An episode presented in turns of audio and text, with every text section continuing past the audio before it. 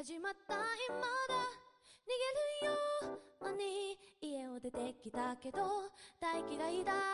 あたあなたに認めてもらいたいからここにいるのかなねえ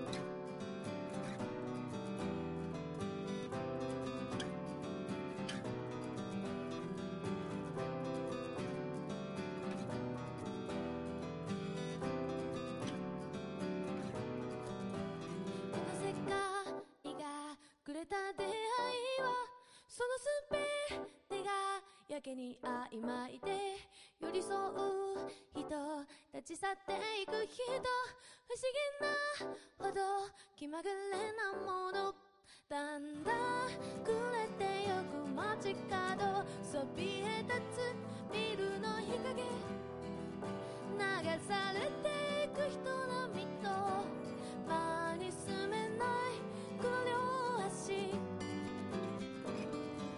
街を彩るタイヤ電車の声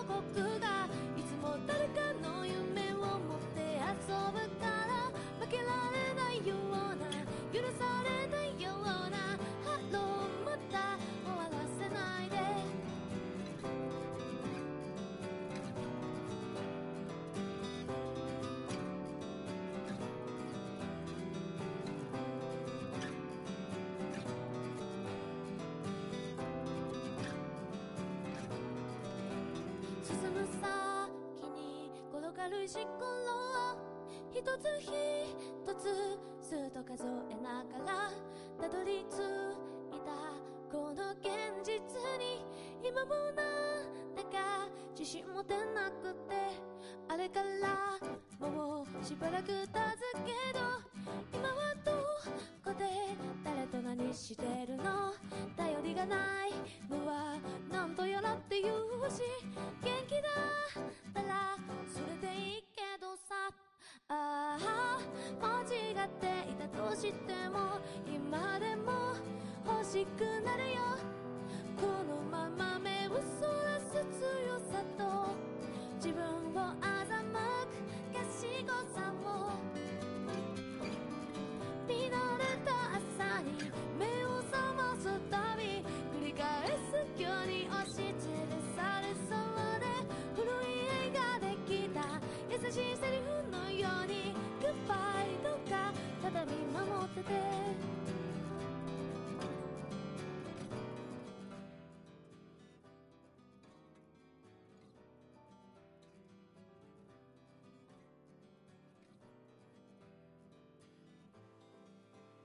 えっと、えー皆さんどうもこんばんは。しめさば、しめさばんがお送りします。えー、何ですか、トーク番組？伝達待ち番組です。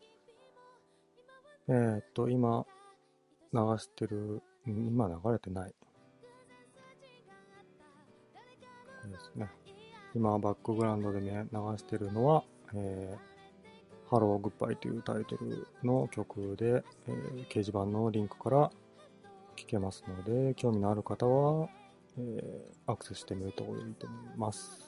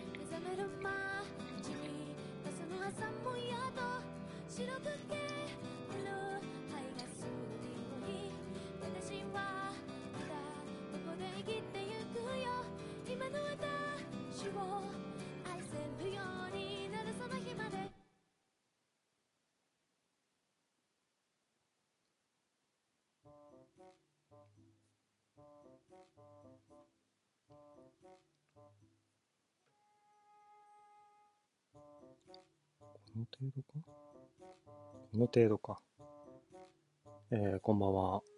えー、っとね、ネトラジオね、やろうと思うんですけど、聞いてる人がね、いるかどうかわかんないんですけど、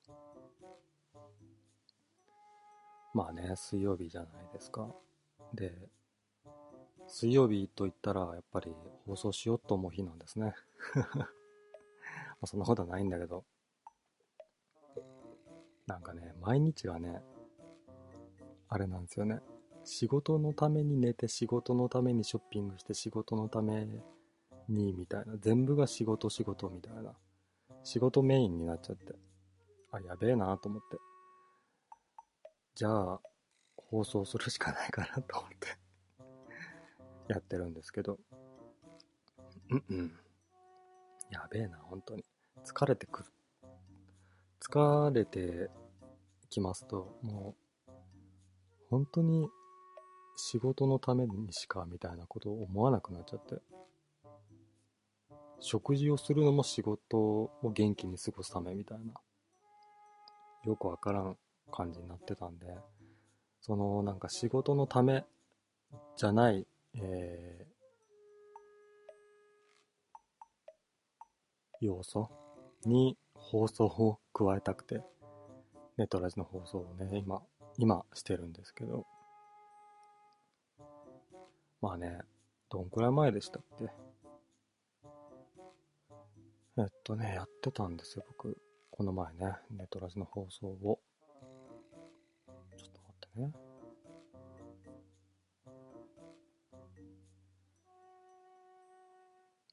えー、5月13日に、えー、ネトラジの配信をしようと思って、いろいろ準備してたんですけども、えー、一緒にね、やるはずだった人間が連絡がね、できなくなっちゃって。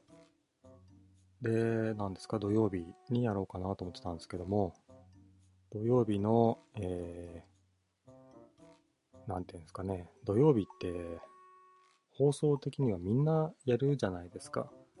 人気の放送がむちゃくちゃいっぱいあってね。あ、じゃあ、あの、人気の放送がいっぱいやってる中で、勝負するのは違うなと思って、違うなというか、えー、ま、負けちゃうなと思って。平、平日の水曜日、こんなよくわからない時間帯から始めれば、えー、ライバルが少ないかなと思ってやってるんですけど、ライバルが少ないけども、それと引き換えに聞いてる人も少ないから、まあ、なんですか？頑張るしかないよね。頑張るしかないんですけど。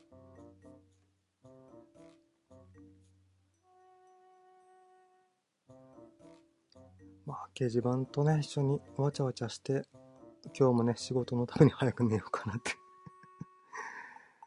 もうね、10時ぐらい寝ちゃうんですよね。やばいよね。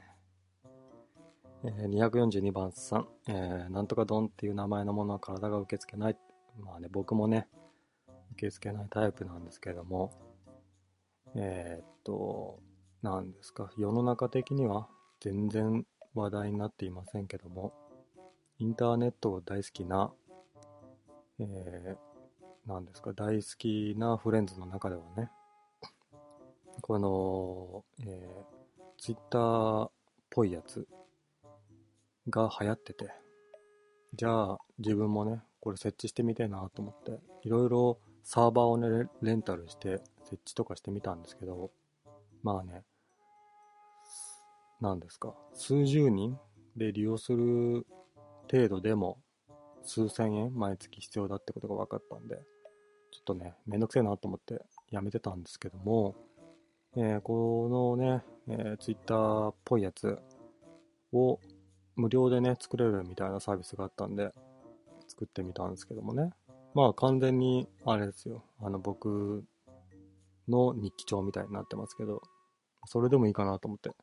まあね、想定する想定する人数、このサービスを利用してくれる人数は10名程度を想定してますので、全然ね、僕だけが書いててもいいんですけどね。えー、243番、ハローグッバイよっちゃんか？よっちゃんって誰？よっちゃん。よっちゃんいいか？ハローグッバイ。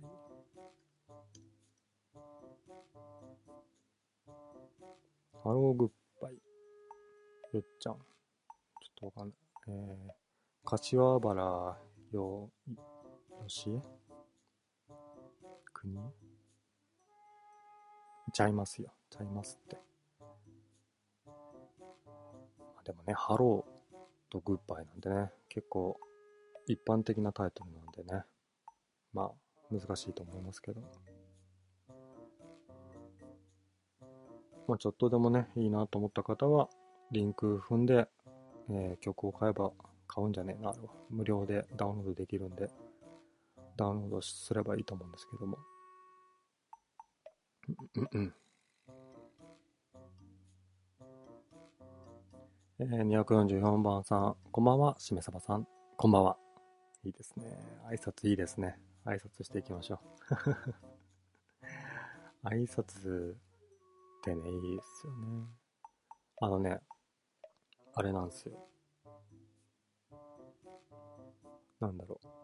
すげえ、たくさん社員がいる会社に入って、もうね、知らん人間ともすれ違いざまに挨拶しとこうと思って、結構挨拶するんですけど、もうね、挨拶してくれるだけでね、あれって、あの、その人のことをね、大好きになっちゃうから それくらいね、人間と接することがないから、挨拶だけでね、気持ちよくなっちゃうっていうね。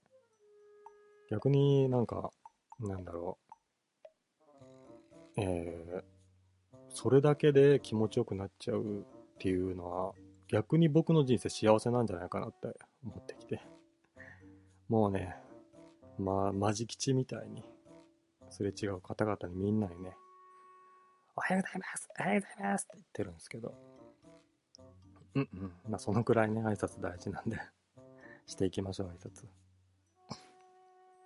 えー、この放送では、えー、スカイプによる伝突も受け付けておりますので、興味がある方は、凸をしていただきたいです。けど、凸がない場合は私の一人喋りが延々と続きますので、お気をつけくださいませ。でね、まあ、一個前、どのくらい前にしましたっけね、その、なんだろう、どのくらい前でしたっけえー、っと、ちゃんとした放送は、えー、5月13日に一度したので、えー、4日前か。結構、結構最近やな。びっくりしちゃった今。結構僕の中でもう1ヶ月ぐらいやってないんじゃないかなと思ったんだけど。あ違うこれは、あれか、投稿した日時だけで、いつだっけ？わかんない。ネットラジで調べればいいんですよ、こういう時は。えー、っと、5月17、あ、やっぱ5月17か。5月17日にしたので4日前か。僕ちょっとあれですね。病気になってきてるね。あのー、放送しなきゃダメみたいな気持ちになってきてるね、最近。えー、どうなんだろ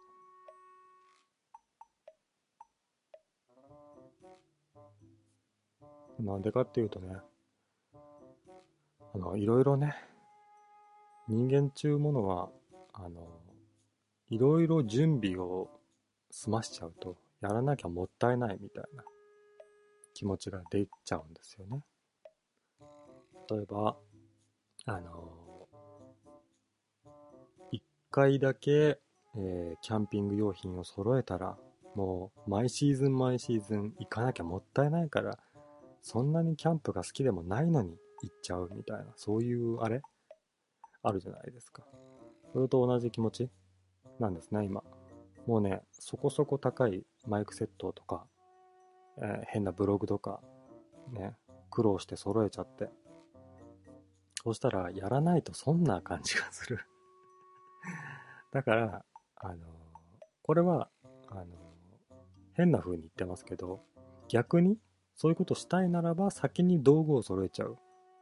道具を揃えて、もったいない状態にすると、その、自分がやってみたいなってことを継続的にね、やるようになったりするので、これね、いいですよ。だから自分がなんとなくね、例えば、サッカーをしたいなとか思ったら、スパイクとボールをまず買っちゃうんですね。そうしちゃうと、もう、ね、練習をしないともったいないみたいな。それ、それがね、最近ね、これ大事だなって思ったんですよね。こう、道具を先にね、揃えるっていうことが 大事なんだ、大事なんだなって、この年齢になって気づきましたね。えー、245番さん、えー、転職してまだ職場に慣れてない感じって慣れてませんよ、そりゃ。慣れてませんよ。ブチギレですよ、そんなこと聞いてくるやからには。慣れてませんよ、そりゃもう。1ヶ月程度、ね、転職して1ヶ月程度しか経ってないので、もうね、へこつきまくりですよ。もうね、みんな10歳とか20歳ぐらいね、僕より年齢がいってるので、もう、なんですか。年齢層が高いのね。なので、話に必死についてくんですわな。何言ってっかわかんねえの。古いのね。芸能人の名前も出てくるのが古いし、スマホを使えないし、みたいな あの、その職場の中で僕が、えー、一番スマホに詳しかったり、パソコンに詳しかったりすると、クソ面倒ですね。あのね、なんかね、職場で世間話をするときに、あの、スマホとかパソコンとかね、えー、なんとかくん、しめさばくんは、えー、得意だったりするの？ってね、聞かれたんで、いや、まあ、人並みっすかねって言ったが最後、もうサポートセンターなんですよね、僕が。しくじったなって、全然もう携帯持ってませんって言えばよかった。ぐらいな勢いでめんどくせえので。まあね、でもね、めんどくさいと思いながらも、そのサポートセンタセンターをやってると、ああ、あの、自分は仕事ができないけども、入ったばっかなんでね、仕事ができないけども、サポートセンターで役に立ってるので許されるかな、みたいな。そんなね、こともね、思いつつサポートセンターやってるんですけど。なので、えー、あんまりね、溶け込めてません。慣れてません。うんうんうん。えー、246、しめそばさんは休みの日何してるの？えー、仕事の疲れをなくすために寝てます。いや、待ってくださいよって。まずね、金曜日、あの週末でしょ？金曜日にで仕事が終わりましたと。土日とありませんと。じゃあ、今日は、今日のところは、金曜日だけはぐっすり眠ろうと、ね、しますよね。そして土曜日、朝起きて、ああ、気持ちいいなと思って。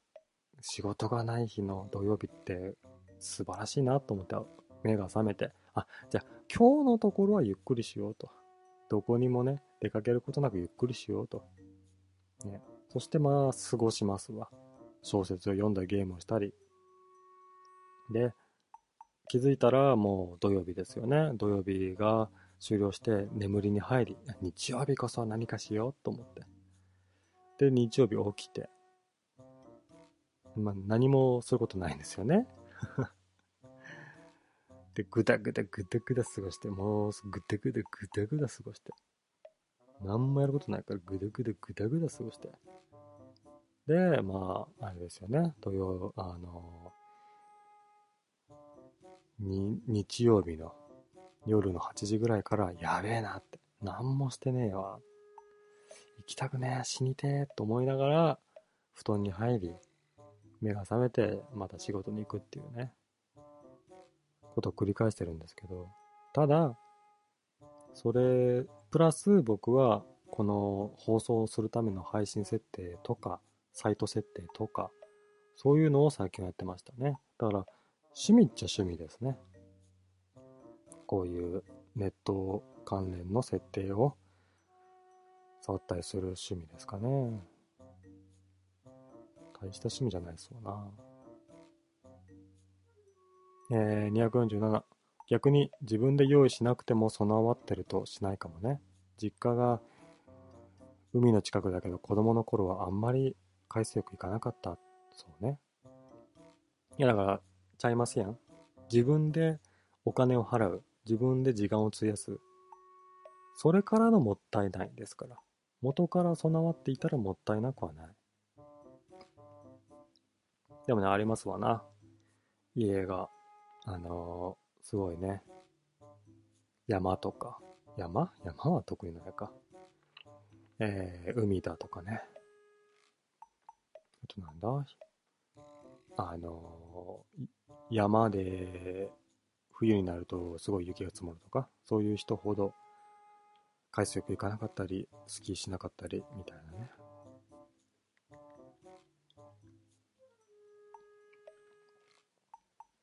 でもね、海の近くっていいよね。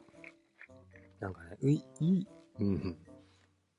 あの、風景はいいですよね、海の近くって。でもね、臭いのな、海って。海ね、臭いんですよね。うんうんうん。日本のね、海はね、臭いんですよ。もう生命が満ち満ちていて、臭いんですわな。だからまあ、海なんつうもんは遠くで見るの方がいいですけどね。僕はね。えー、248、前職と異業種なの ?1 ヶ月か。僕なんて転職して半年だけど、すでに転職考えてる。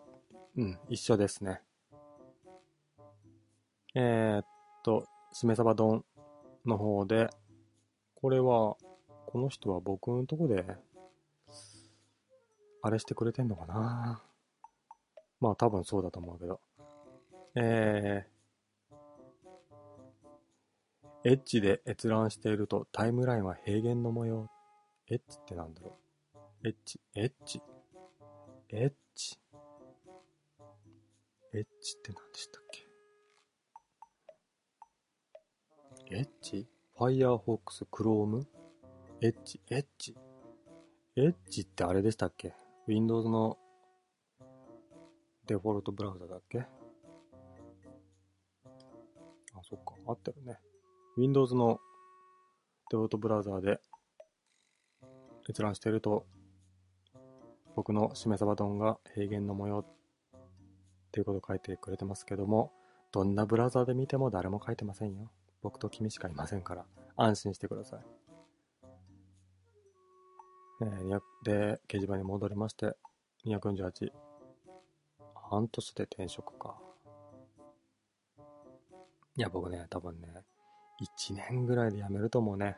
いや、辞めるというか、転職すると思う。転職をすでに考えている。だって前の仕事辞めて、仕事やんなきゃやべえなと思って、ねえなんだろう。何でもとに、いや、仕事何もねえねやべえからと思って、とりあえず入ったからね。だから、そこそこ生活が安定してきたら、ね、ちょっと転職をして、で、そこで、ね、長年勤めたいなっていう目論見なんですけどもね。ただ、ね、今の職場、めちゃくちゃ楽なんですわな。もうね、人間関係が良いの。もういい人ばっか。し、仕事もね、楽なんですわ。だからね、ちょっと考えちゃうよね。もうこのままでいいかなって 楽っていいよね。楽大事。金、金と楽だったら楽な方をね、選びたいぐらいの勢い。そんな勢いなんで。なんで、ちょっとダメですわな。ダメだ、ダメだ、いかんいかん。楽を選んじゃいかんね、やっぱり。えー、しめそば丼。しかし、ホーム画面にフォローしてる人のトゥートが反応されないみたい。え、てか僕、これ違うかなこれ。これね、あれなんですよね。あの、最近ね、できたばっかなんで、違うのがね、出てる可能性があるんで、これ、あれかもしれない。読まない方がいいかもしれない。ねこれ、なんとなくね、面白いかなと思って配置しん設置してみたけど、ちょっとわかんない。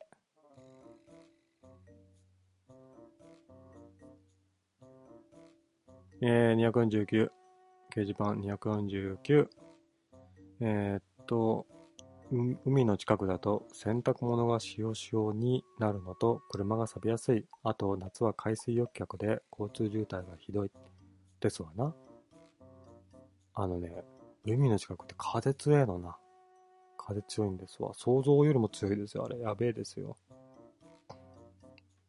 で、ね、塩分が含まれているから、あれですよね、洗濯物も塩塩になっちゃうし、えー、住んでる家も塩塩になっちゃうし、自分のね、全身の皮膚も塩塩になっちゃうし、いいことないですわ。嘘です。あのね、あのー、なんだろう。その、遠く、遠くというか、えー、部屋の窓から海が見えるけども、ちょっと遠いみたいな。山の上ですね。山の上の別荘で、ね、遠くに見えるみたいな感じのとこに少し住みたい。ビジュアル的には好きなんですよね。海って綺麗じゃないですか。えー、250、前職を辞めた理由は何？えー、潰れました。潰れましたよ。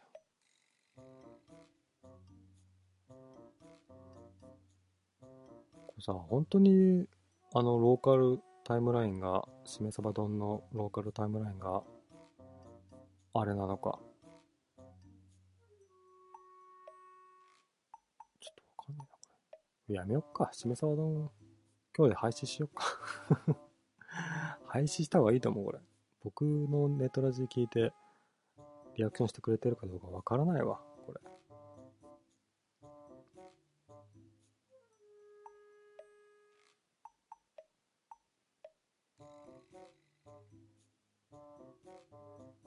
いや、でもフォローされま、うん、まあ、違うか。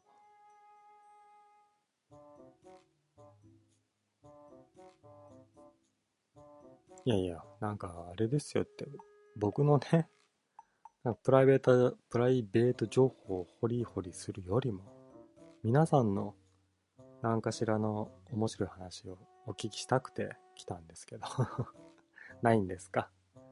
もうあれですよ。10時ぐらいには終わりますよ。10時ぐらいに終わると言いながらも、もう終わる、終わってもいいかなと思ってきてますよ。結構ね、満足しちゃいましたね。あの、ほんとね、仕事中心はいかんよ。いかん。なんか趣味を見つけようと思った。趣味。ネトラジもね、まあ好きだからちょいちょいやりたいなっていう思うんですけど、あれね、そうだ、最初に言い忘れていたわ。前回の放送で、えー、なんか、伝突者と僕のバランスが悪すぎた件については本当に申し訳ございませんでした。まあね、深夜にやったんですけど、僕がね、深夜なんで、マイクにめちゃくちゃね、口を近づけて、喋ってマイク音量でかくしてたんですよね。そうしたらもうバランスが悪くて悪くて。スカイプの相手の声が全然わかんないのね。あれよく聞いてましたね。10人ぐらいわかんないけど。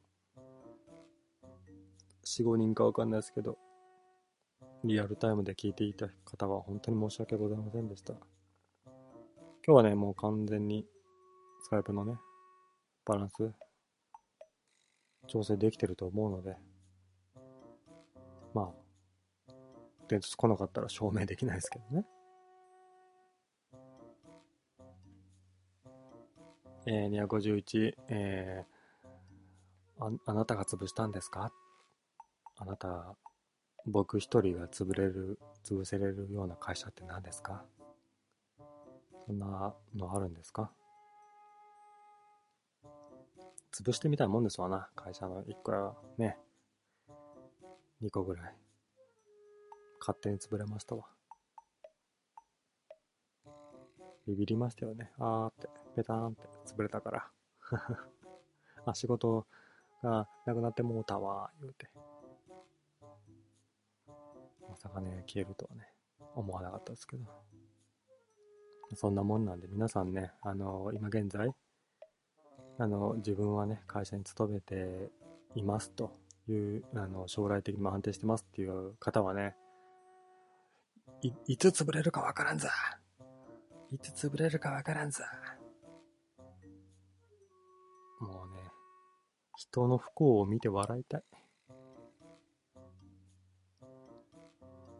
えー、252。マストドンを使う理由がわからない。ツイッターにしよう。ツイッターね。だってツイッター、あのね、ツイッターとネトラジとかね、こういうローカル、ローカルな話題を提供するコンテンツ？って、あの、ツイッターとか、みんなに向けて発信するところでは、合ってないと思うんですよね。何言ってっかわかんないじゃん。急にさ、あの、しめさば、わらって書かれても、ええ？ってなるでしょ。そこを、え、え？ってなんないために、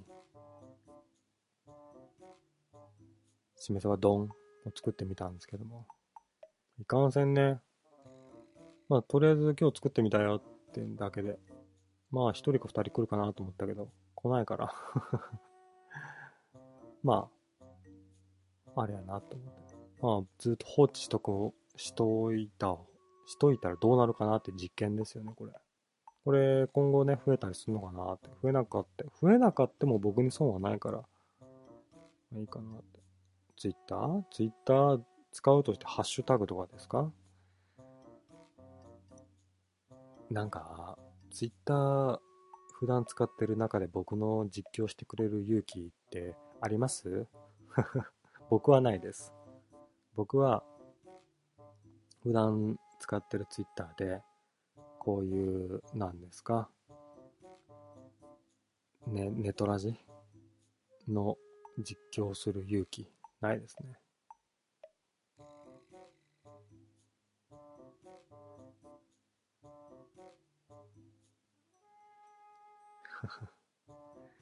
えー、253、マストドンははらな流行らないってひろゆきが言ってたから諦めよう。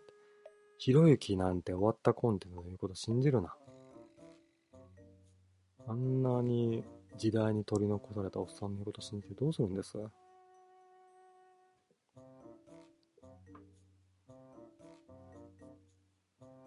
ひろゆきって何してんですか？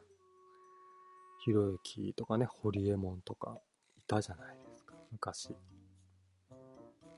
ひろゆきさんね。ただね、あの、よく言うじゃない？一発屋芸人が、あの、すぐ消えてね、わら、みたいな。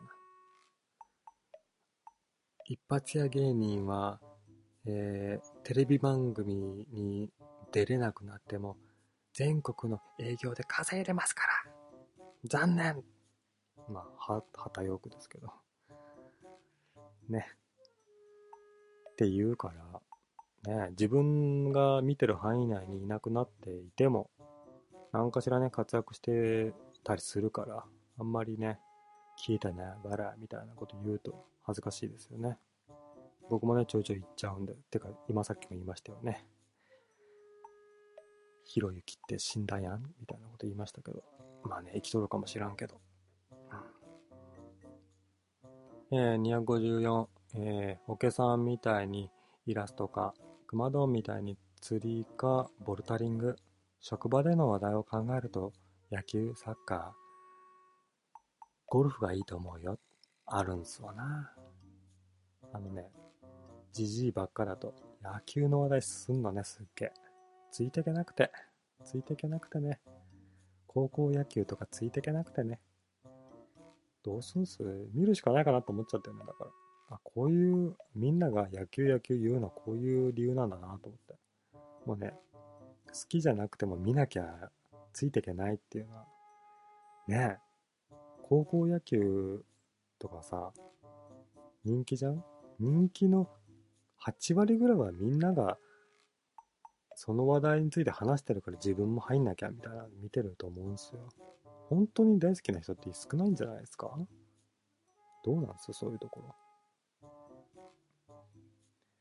えー、255、えー、東芝や山陽、シャープがやばい時代だからね。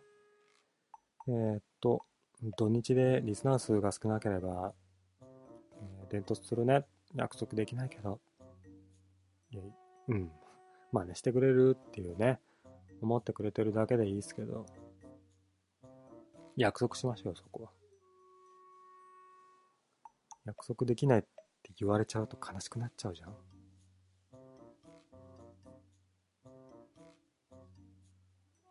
つね。あ、あの、ネトラジはね、する方は久々なんですよ。伝突、あの、放送をやってるところにスカイプで急に電話をするっていう伝突はずっとやってなくて、なんかやりてえなと思って。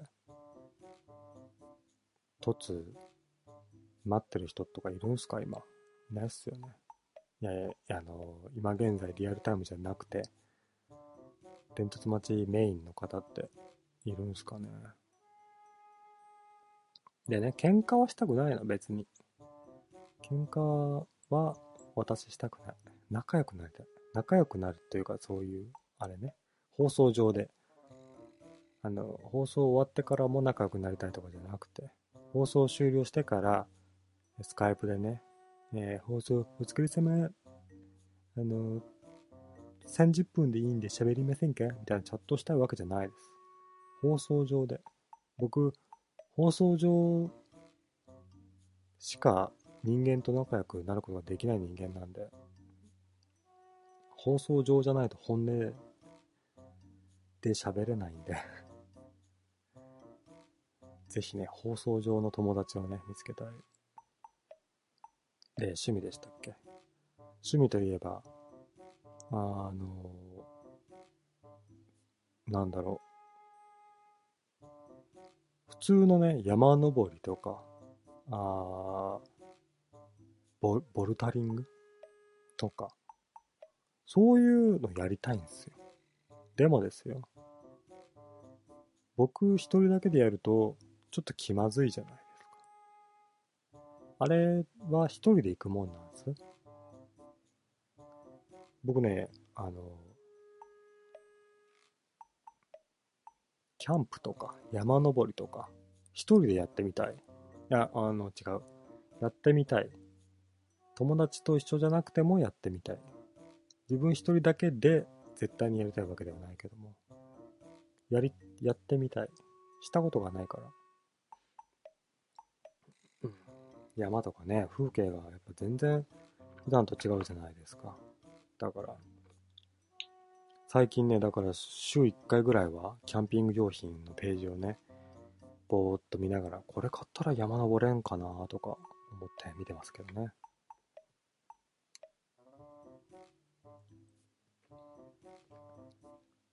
最近そういうことばっかですよ。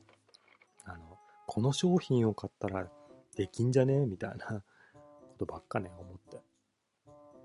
ネットショッピングのページを見てますけどね。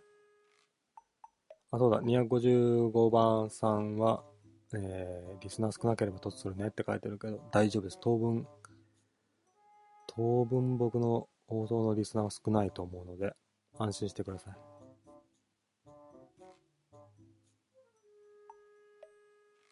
大丈夫かな？今、ごめんなさい。放送の、あれが、マイクのボリュームとか、いろいろ大丈夫かなと思って急に心配になっちゃったんで、メーターを見てましたけど。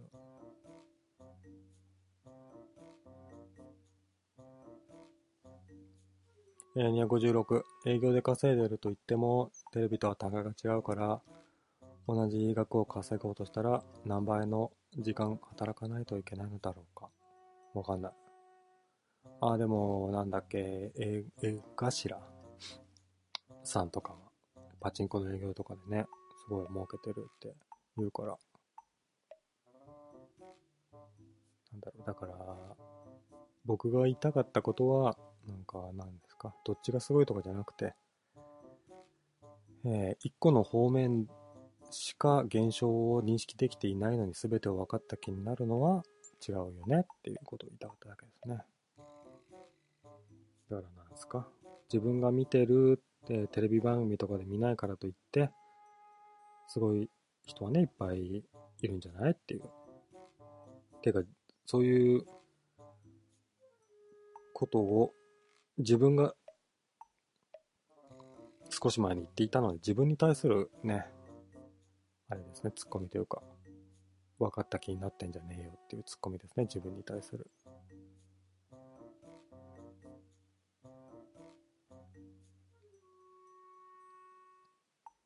えー、257、また、お、おけさんとコラボしてやる。これ何？本名、本当の名前で書くと、あれなの？あの、本当の名前を相手に知られちゃうと魔法がね、使えなくなっちゃうみたいな、そういう人間だから、本名を、あれですか？書いてくれないのかな？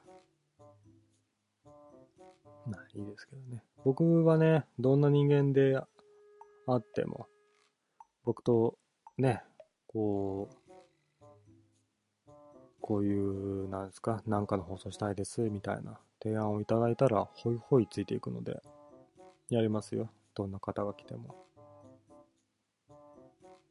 もう本当にどんな人間が来てもやりますからね、僕は。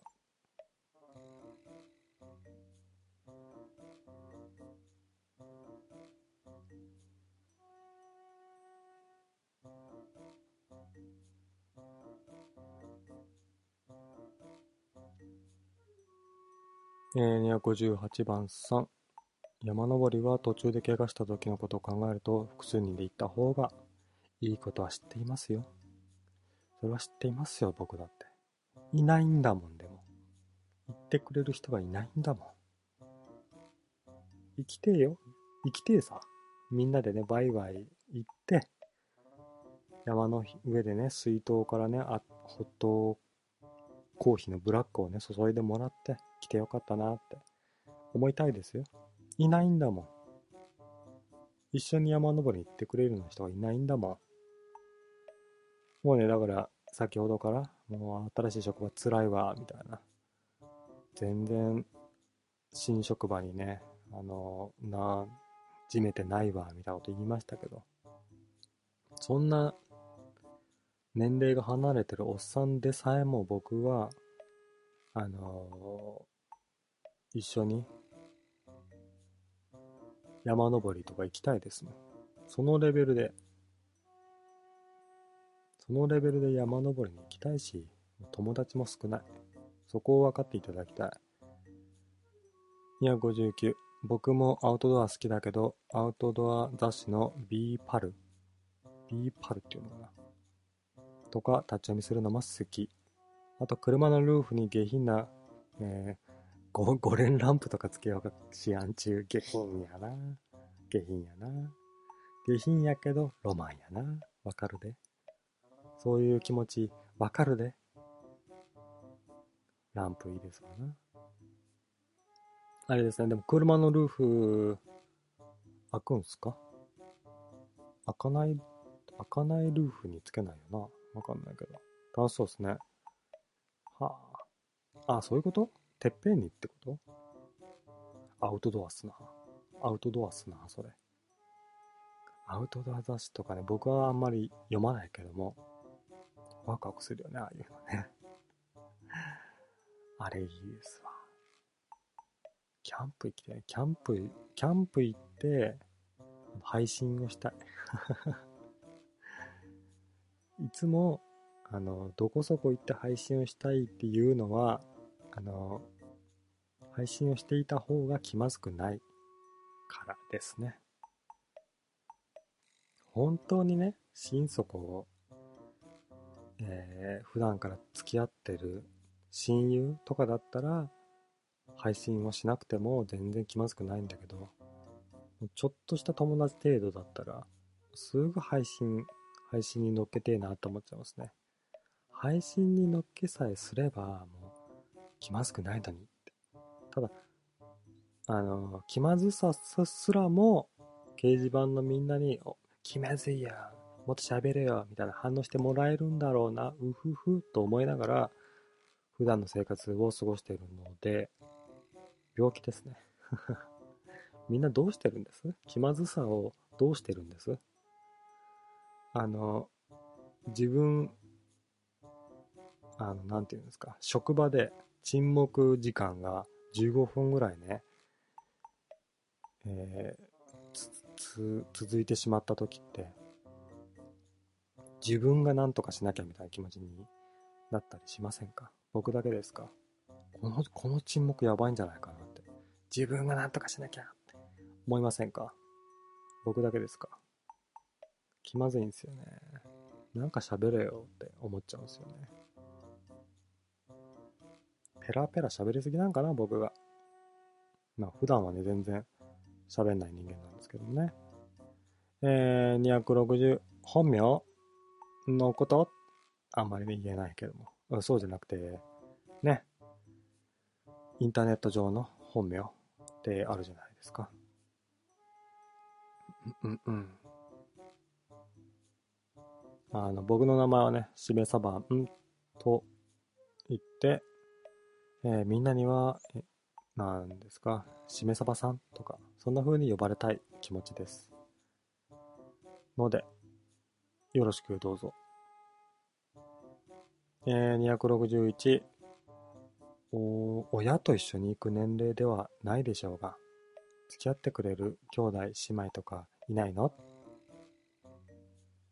いないです。兄ちゃん姉ちゃんとは仲悪いですし、弟は行きたくない。違うな。こういうこと言うからいないんだな。友達が。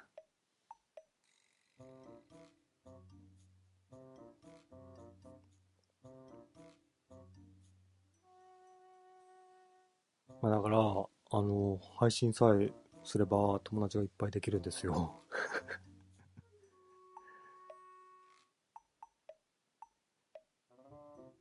えー、262、その名前、他に有名な人がいるので、解明してもらえませんか？その名前とは？しめさばさんマジで言ってんの？いないでしょ僕、いないでしょこんな変な名前。いるわけがない。え？いや、い、いないよね。頑張って。え？まあ、いいか。263。渓流とかで、バー、バーコレーター？パーコレーターで沸かしたコーヒーはインスタントでもうまい。あと、真冬に、やはりパーコレーターで沸かしたお湯でインスタントラーメン食べるのもうまいよ。鼻水垂らしながら。アウトドア勢がいらっしゃいましたね。パーコレーターって何ですか？えー、ろ過装置のついたコーヒー沸かし、パーコレーター。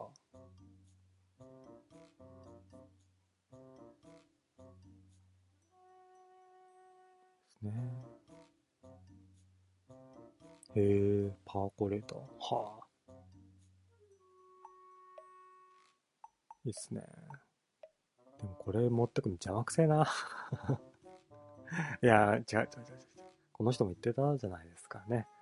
掲示板の263番さんも言っていたように、うまいんですよ。違うんですわな。缶コーヒーとか、水筒で持ってくのとはまた違う美味しさがね、あるんでしょうな。僕はやってないからわかんないけども。いいね。渓流か。渓流。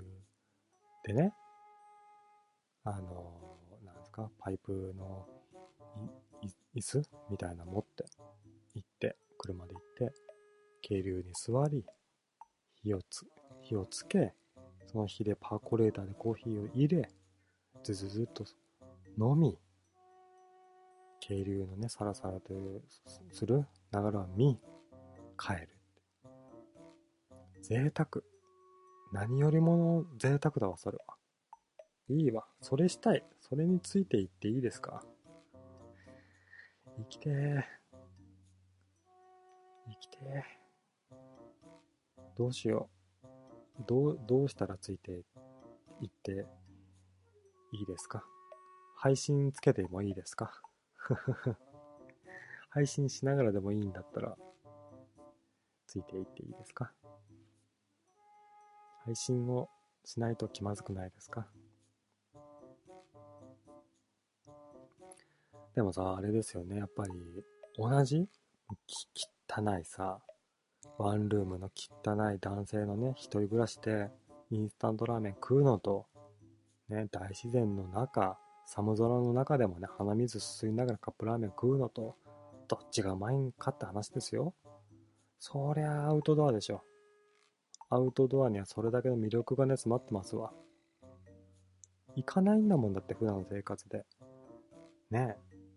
外でインスタントラーメン食いますかって食わないでしょじゃあそのね、なんかね、普段しない経験が、あの、インスタントラーメンの美味しさにもね、つながるんでしょうよ、それは。生きてえわ。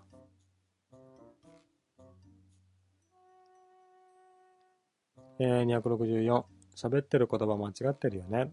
本読んだりテレビ見たりした方がいいよ。喋ってる言葉は間違っている。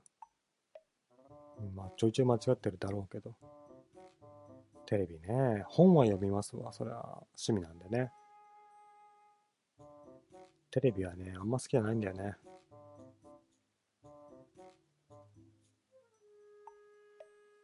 テレビね。疲れちゃってね。そういうのないですか？あのさ、若い頃はさ、何でも熱中したじゃないですか。ゲームであっても。あの、しょうもないね。あの、ゲームボーイとかさ、で、あの、その当時はくっそ楽しかったんですけども、振り返ればしょうもないゲーム、何十時間とやって、もう全然平気だったんですけど、今となっては、もう30分ぐらいでもう耐えきれなくなっちゃうね。これがね、あの、年齢がね、いってしまうということなのかなと思って、びっくりしてるんですけど、なんだろうね、刺激、刺激がなくなったというか、すべてのことが経験済みだから、熱中できないのか、あの、おっさんになったから集中力っていうね、能力がなくなったのかどっちかだと思うんですけど、あまり物事に集中できない。なんか、あの、どうでもよくなっちゃうんだよね。ゲームしてる最中とかにさ、あれってこれやんなくてもいいんじゃね？と思って、やめちゃう。それで、そういう傾向が、えー、普段の生活でもあって、飯時とかにテレビ番組を見ていても、あれ別に見なくていいなって思うんですよね。で、ぼーっとね、あの、今日あった出来事だとか、いろいろ自分の中でだけで物事を考えたりしてる方が楽しくなっちゃうんですよね。テレビに集中できない年齢。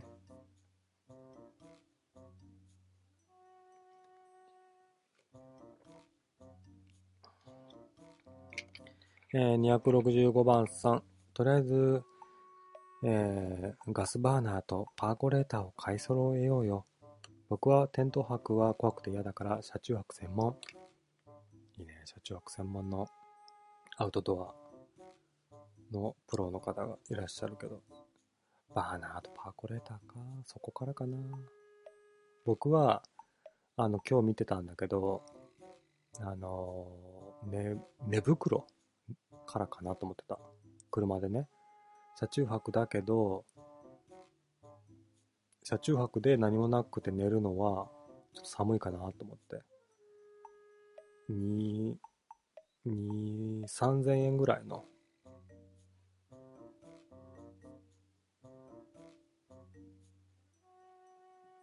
寝袋を買おうかなと思ったんですけど、まずバーナーですか？いいな、でもさ、それ買い揃えてさ、キャンプとかアウトドアしなかったら悲しいよな。どこが近いんだろうな。やっぱり言うだけはいかんね。やろうかな、本気で。本気でアウト、キャンプというか、ね、まずは近隣の半日、半日ぐらいで帰ってこれるようなキャンプ場行って、コーヒーだけ飲んで帰ってくる それをやってからかなまずは。えー、266。車で行く、行かないの？僕はおっさんだから車に道具積んでいくよ。歩くの面倒。まあね、車ね。いや、あの、僕ね、別にいらねえやと思って車持ってないんだわな。で、なんだろう。あの、うちで1個あって、車が。それをみんなで使い回してるんですわね。だから、まあ、使わせてって言えば使えるんですけど。やっぱね、アウトドアってそうかな。車、車があって、なんぼかね。ちょっと違うよね、やっぱね。あの、現地まで、あの、電車を乗り継いで行くのは、ちょっとアウトドアっぽくないね、やっぱり。車でね。自分のね、あの、気に入ってる曲を聴きながら、車で、ちょっとずつ風景が変わっていき、ね、自分の普段住んでる生活圏と離れてきたなってとこで、キャンプ、テント張り、パー、パーコレーターでコーヒーを飲む。パーコレーターいくかな？パーコレーターいくらするんです ?1000 円ぐらいで売ってます？ただ問題があるんですよね。僕コーヒーそんな好きじゃない。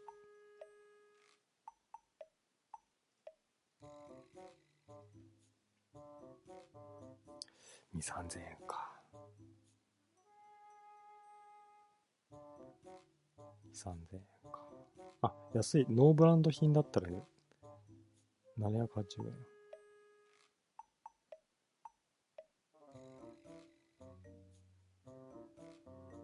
ほう。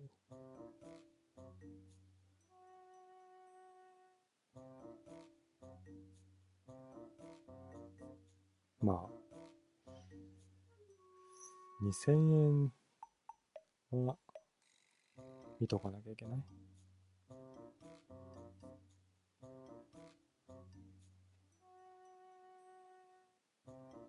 えー、267番さん、えー、うるせえ、お前は外で鼻水でも食ってろ。あれですか？ブロックですか？ブロック来ましたか？ひどい、ひどい言いようじゃないですか。そこまで言われる筋合いありました？えー、268、渋谷のキングに名前戻せ。何の話かわからない。269番さん。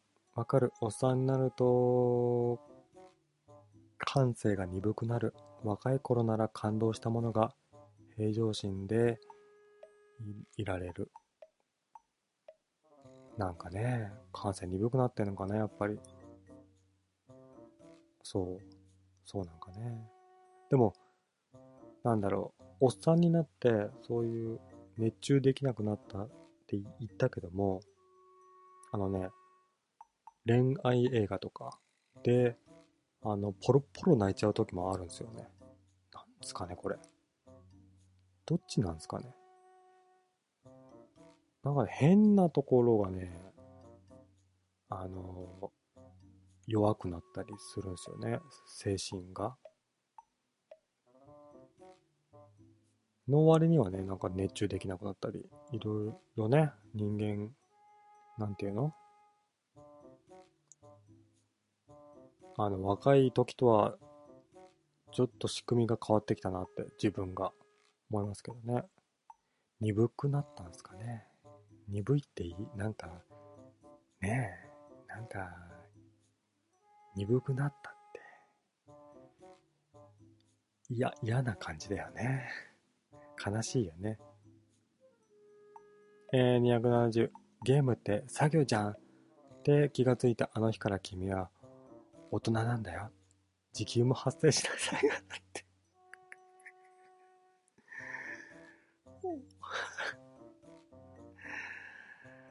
それね、最後のセリフはね、胸に突き刺さるわ。時給も発生しない作業なんてって思ったらもう何もできなくなっちゃう。それだわ。時給も発生しない作業する気がなくなるよね。金銭的な欲求が強くなっちゃうよね。おっさんになってくるとね、将来が不安だからね、お金が欲しくなっちゃうよね。えー、271。しゃ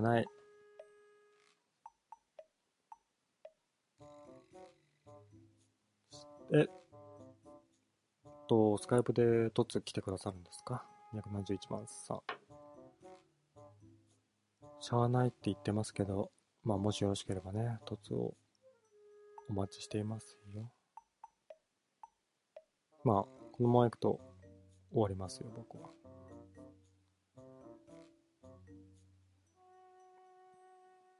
いや、でも、あれですね。こんくらいの人数の方が楽しいかもね、ネタらしって。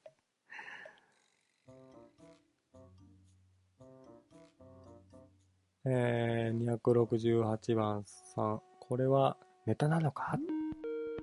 おっと。どうも、こんばんは。もしもし。はい、もしもし。あ、こんばんは。こんばんは。えっ、ー、とお、お名前をお聞きしてもよろしいですか？えっ、ー、と、じゃあ、デリオでお願いします。はい？デリオで。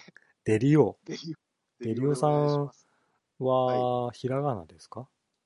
あ、えっ、ー、と、どっちでもいいです。あ、どっちでもいいですか？はい。はい。どうもこんばんは。あ、こんばんは。はじめましてですよね。はい。えー、っと、さっき、はいあの、寝袋買おうって言ったじゃないですか。言ってました、言ってました。うん、まあ、寝袋でもいいんですけれど、はい。やっぱり、その、多分、しめさばんさんのイメージの中では、テントでの中で、こう、森の中で、はいはい。こう、キャンプするっていうイメージがあると思うんだけれど、はい。結構、オートキャンプ場だったらば、はいまあ、あの、そんな怖くはないんだけれど、はい本当に森の中ではい、キャンプするとなると、はい かなり怖いっすよ。あーあ、それは大丈夫です。僕、そんな勇気ないので、最初車の中で、あれしようかなと思ってました。はいうん車の中がいいですね。なぜかっていうと、みんなあの、森の中って、夜静かだと思うけれど、はい基本動物って夜行性なんですよ。はいだから、夜になると、はい草むらとかからガサゴソガサゴソ音がするし、はい。得体の知れない、聞いたことのない獣の鳴き声とかするんですね。聞こえる。うんは。で、初めて鹿、鹿の鳴き声とか聞いたことあります？え、鹿ってな鳴くんですかあいつ？鳴きますね。あの、かなり変な鳴き声とかなんで、あの、YouTube とかで調べてもらえばいいけれど、はいなんか変な雄たけびみたいな声出すんですよ。あの、発情期、うん、発情期の時とか。だから、それ初めて聞いた時とかすげえビビって、はい。うん。まあ、基本、あのー自分はテント泊はあまり面倒なんで進めないですね。ないんですね。はい。あとあー、テント泊がダメな理由っていうのは、はいあのー掃除、メンテがめんどくさいんですよ。家帰ってから、一回洗って干さなくちゃいけないから、あ、そうなんですよ、あれって。うんうん。で、まあね、カビとかも出るからちゃんときれいに乾かさないといけないから、まあ、そのまま使い捨てでもいいけれど、使い捨てで使えるようなテントもあることはあるんですよ。あの、キャプテンスタッグっていうメーカあ、なんーがか、聞いたことはうんあります。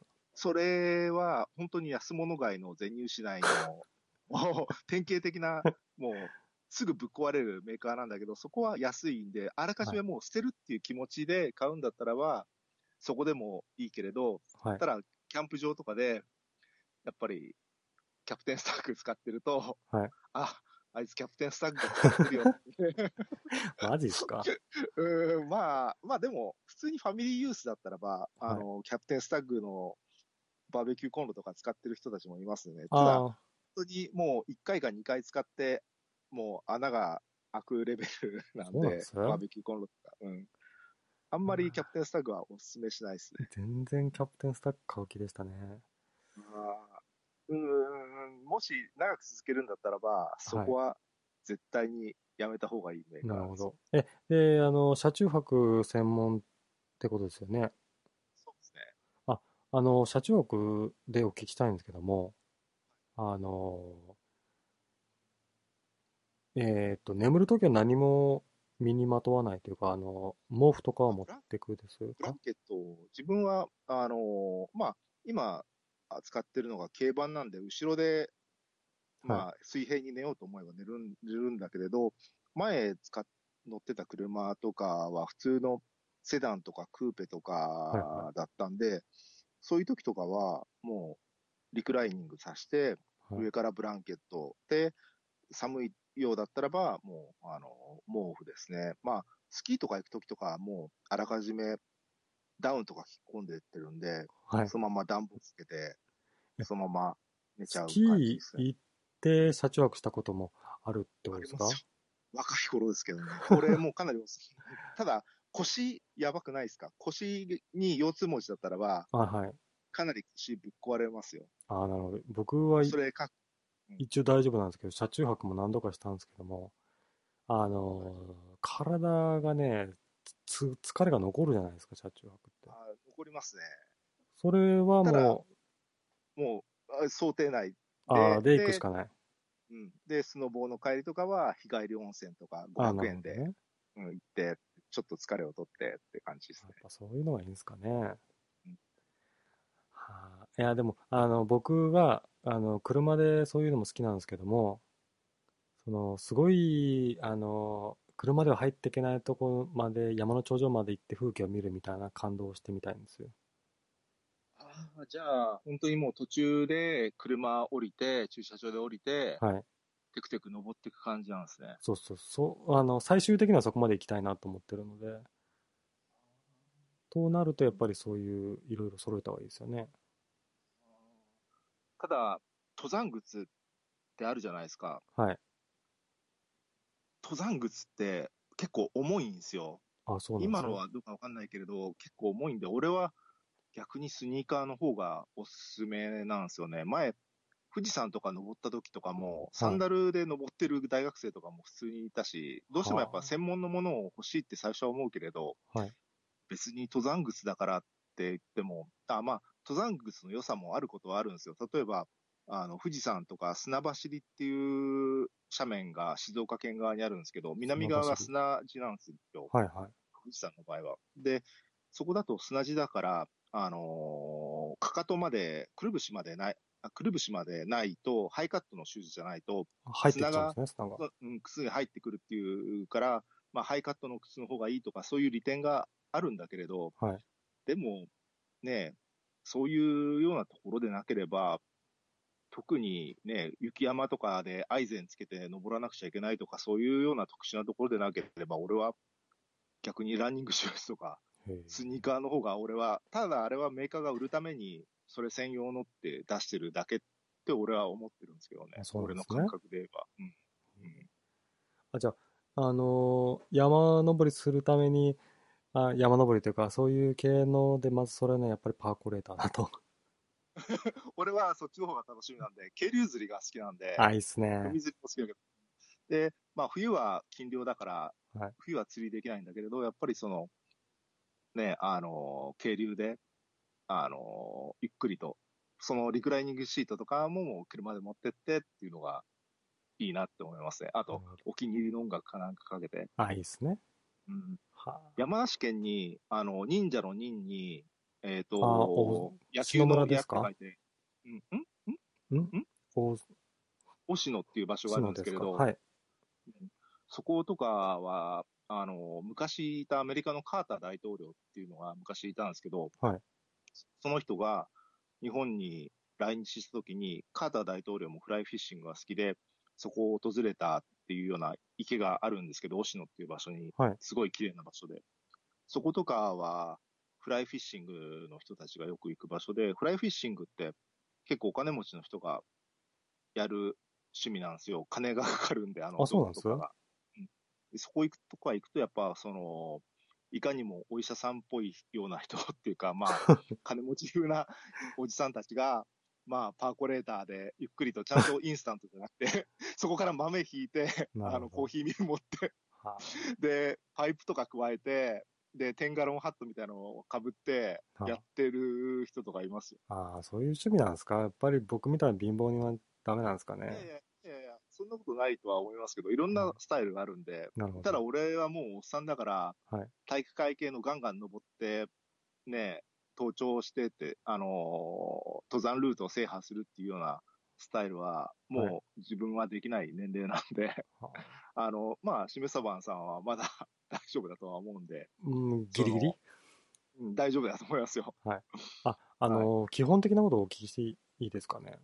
はい。あのー渓流釣りとかって、あのーああいうところで勝手に入っていいんですかね？いやあのー券を買わないと、あはうん1日やるんだったら大抵どこでも3000円で、1年間やりたい放題だったらば、1万円ぐらいで払えば、あなるほど。そういうパスが出るますいやね。そういうとこ売ってるとこ見つけなかった場合、あその、あのーしてる最中に、なんか、あの、巡回してる人がいて、あ、で、券すいません、つっ買いまて買えばいいんですかね。って言って買えば大丈夫ですね。あー100%見つかるんですかああいうのって。見つからない時もあ時もあるんですね時々俺も、うん、まあ、ここだけの話、俺も、うんその、まあ何回か見つからなかったから、払わないいう時はありました。なるほどね。はいえーあいや気になってた安いと。ころだと1日1000円とかもあることはありますね。なるほど。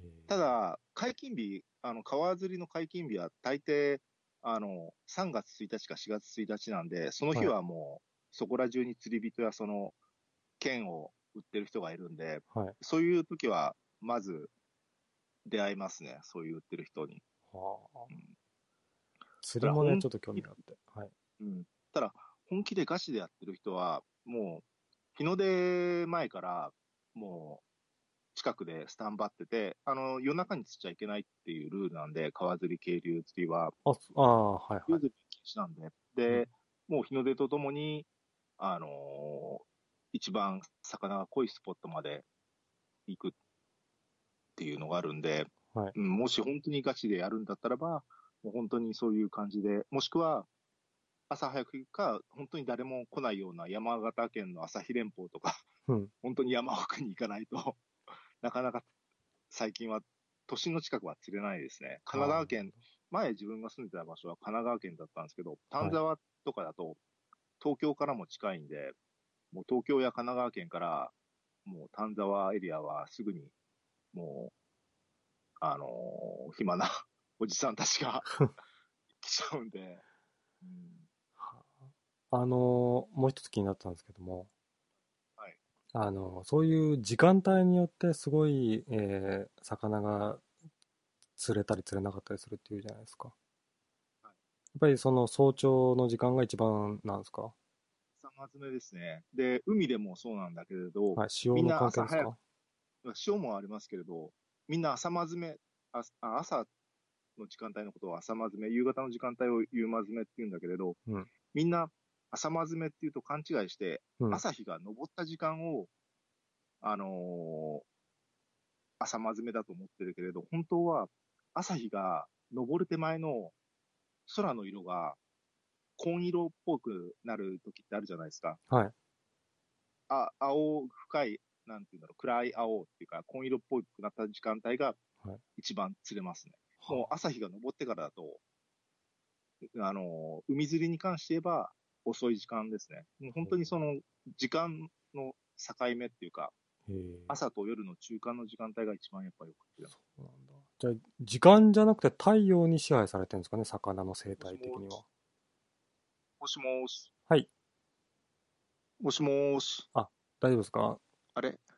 もしもーし。もしもーし、切れましたかね？もしもーし。もしもーし、もしもーし。聞こえてないかな。ちょっと一遍切れますねも。しもーし。聞こえますか？聞こえます。もしもーし。一回切った方がいいのかな？そうですね。一回切りますね。はい。ね、えっ、と、オフラインになってるね。うーん、すいません。はい。もしもーし。切れちゃいました。えっ、と、大丈夫ですか、今は？はい、大丈夫です。はいああの、魚の生態が気になっていて、その太陽の光によって、あいつらの生活は違うんですかねっていう。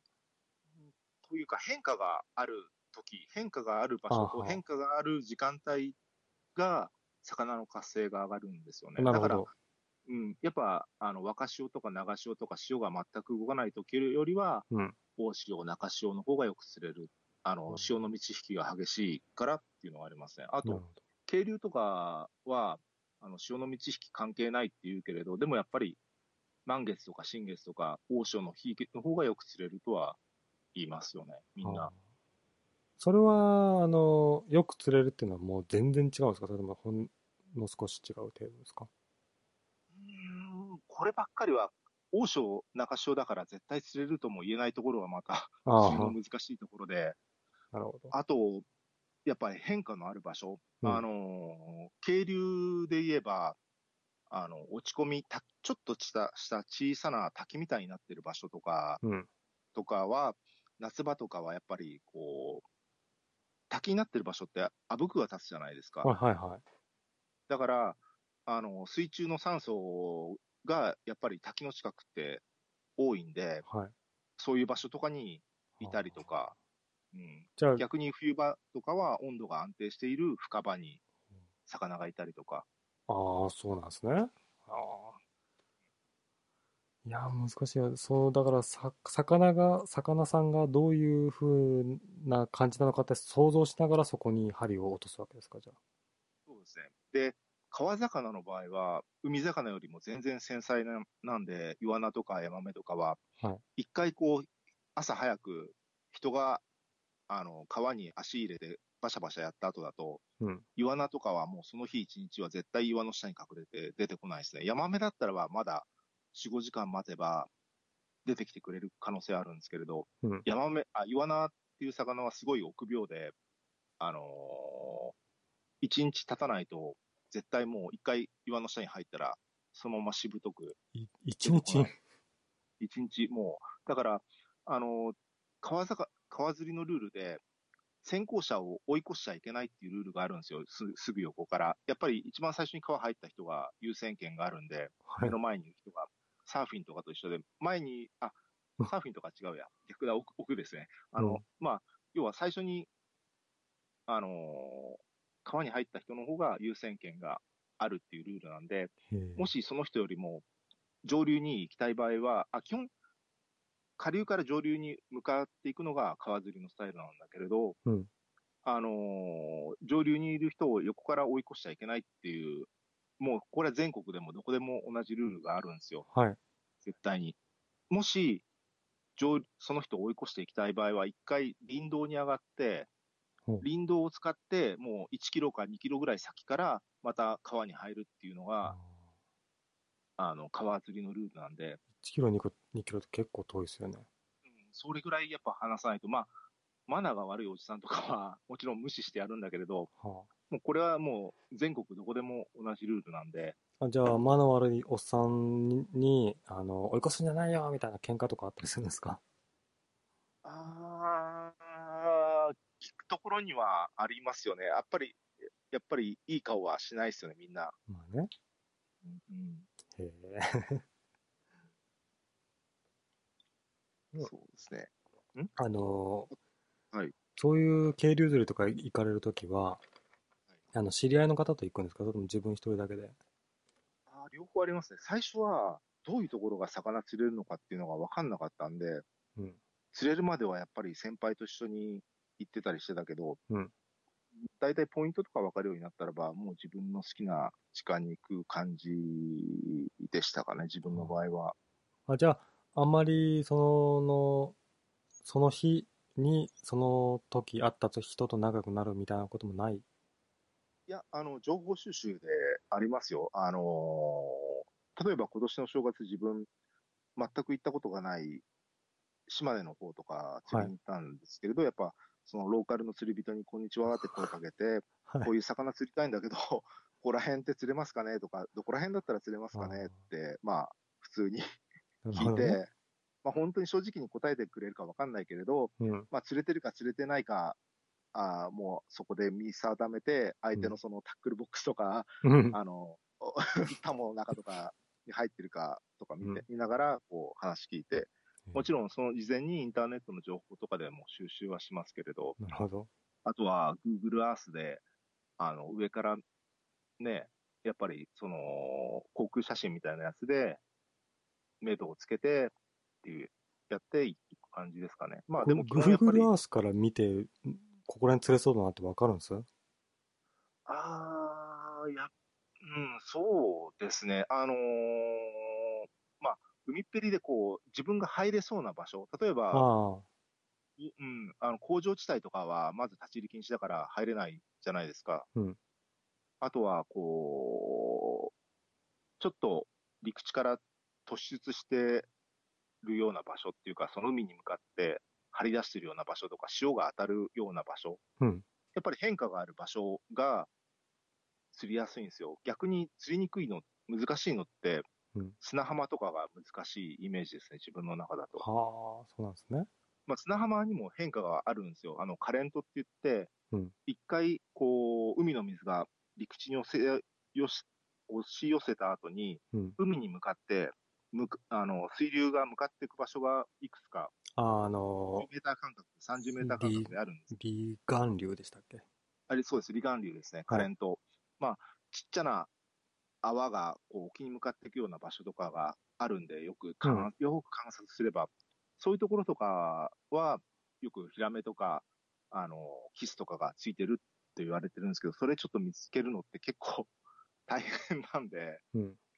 うん、やっぱりその岩場とか自分があの目つける場所っていうと、その沖に向かって張り出してあったり、変化がある場所ですね。うん。うん、なんかその、あと構造物、うんあの、工場地帯でも入れる場所とかで、こう、海の上にこう、張り出している防波堤とか、なんかテトラポットとか、そういう、なんか構造物がある場所、変化がある場所、あと河口ですね。川、こ川の水と海の水変が混じり合う場所、そうですね、変化がある場所に魚はつくんで、うはあ。うん。えじゃあ、えっ、と、なんかあの、う海釣りで、えー漁、漁船に乗って遠出するよりもそういうところが釣れたりするんですか？いや、いや、そうとも言えないですね。ただ、手軽な釣りを楽しみたいんだったらば、うん、僕は、その、おかっぱり、陸からの釣りのきですね。あの、遊漁船に乗るのが嫌な理由が、全部船長の指示で、うんはい、竿をして、はい、竿をって、つって移動しなくちゃいけないのがあるんで、うん、で、やっぱり、ね、そのか、途中で飽きてもすぐ移動できないじゃないですか。ですね。うん、あっていうのがあるんで、はい。ね。で、高いし、結構、絶対1万ぐらいは船代だけでかかるんで、なるほど。うん、そう考えると、そうですね。それは僕もちょっと敬遠したいなと思いましたね。えごめんなさい。えっ、と、掲示板でブルーギルしか釣ったことない人にアドバイスをっていうことがあるんですけど、ああ、自分も、ブラックバスとかブルーギルとかは苦手なんですよ。自分も実は、ブラックバス釣ったことなくて、ブルーギルしか釣ったことないんで、ごめんなさい。ブルーギルっていうのはどういう魚なんです？あのまあー、つ釣り人にとってどういう、あの、初心者向けだとか、結構引っかかるだとか、そういう情報すらわかんないので、僕。まあ、ブラックバスがいるような野池とかにうん。よくいますね。で、ブラックバスを釣る目的の人にとっては、下道にはなるんですけれど、引っかかっちゃったよって感じなんですね。うん、まあ、うん。外来魚なんで、多分ブルーギルも今、ブラックバスと同じで、多分そのまま生きたまんま持ち帰っちゃいけないやつじゃないですかね、確か。あじゃあ、釣り上げたらその場で処分しなきゃいけ締ないね。めて殺すか、うんなんかし、もしくは、そのまま放流放流しちゃうとまずいのかなわかんないけれど、うん。自分ブラックバスとかブルーギルはあんまりやらないんで、うん、まあ、この人が聞きたいのは、ブルーギルしか釣ったことないような、あの、初心者がつ、次に狙うべき魚は何ですかってことなんじゃないですかね。川ざあ、その、ポンドとか野池とか、淡水でやるんだったらば、やっぱりブラックバスが一番いいんじゃないですかね。これから、あの、水温も安定してきて、活性が上がってくるんじゃないですか。えー僕、あの、素人、あの、認識でし、あの、申し訳ないんですけども、ブラックバスって何でも腹減ってりゃ何でも食いつくみたいなこと聞いたんですけど。そうですね。好奇心が旺盛な魚なんで、はい。あの、ブラックバス用のルアー、ルアーってあるじゃないですか。うんあの、本物の餌じゃないやつとか見るとわかるんですけれど、うんブラックバスのルアーって本当に、普通じゃありえないような形のルアーとか、うん。プロペラ付きのスウォッシャーって言うんですけど、プロペラ付きだったりのルアーがあったりとか、それでも好奇心が旺盛で、食いつくことは食いつくんですよね。うん。でそういう魚っていうのは釣り好きにとってはもうなんか、ちょっと違うなっていうことはないんですか？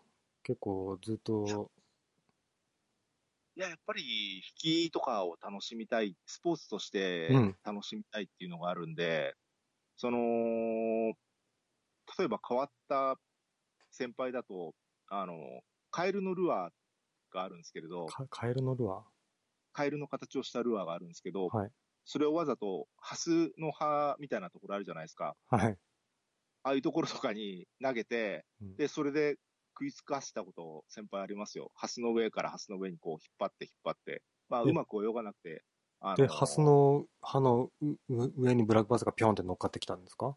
いや、乗っかるっていうより、ハスの上からハスの上に移動さしてる最中ですね。あ、最中に。に、上うん、下からガバって、うん。それぐらいブラックバスって好奇心旺盛なんですよ。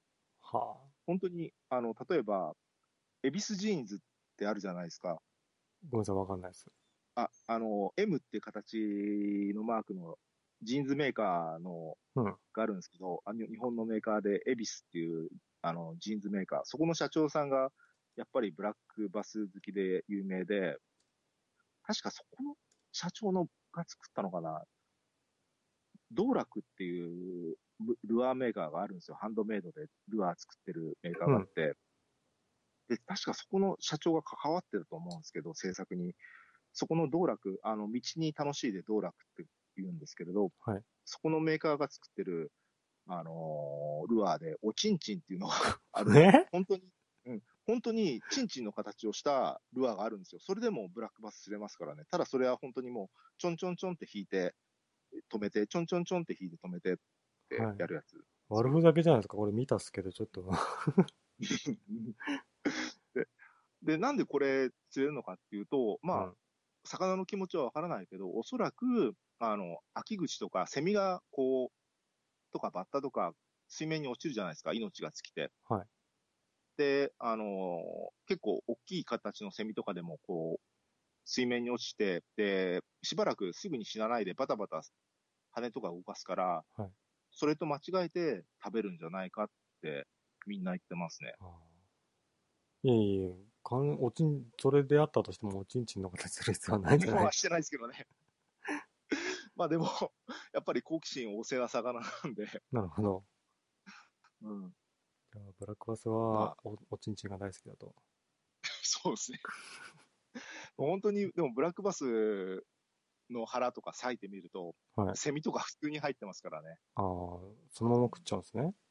うん、へさっき、イワナの話したじゃないですか。えはい。あの、イワナっていう臆病な魚がいるって言ったけど、大きなイワナとかだと、あの、ちっちゃなヘビとか、ちっちゃなネズミも食うらしいですよ。あ、そうなんです？はやっぱり餌が少ないからだと思うんですけれど。あ。え？あのーヘビとかネズミとか水中に住んでませんよね。じゃあ、のああ、やっぱ泳いでる時じゃないあですか、ね。その最中か。泳いでる。うん、そうそうそうそう。暴れてる最中。にしても、ネズミを丸飲みする、でかいんですね、じゃあ。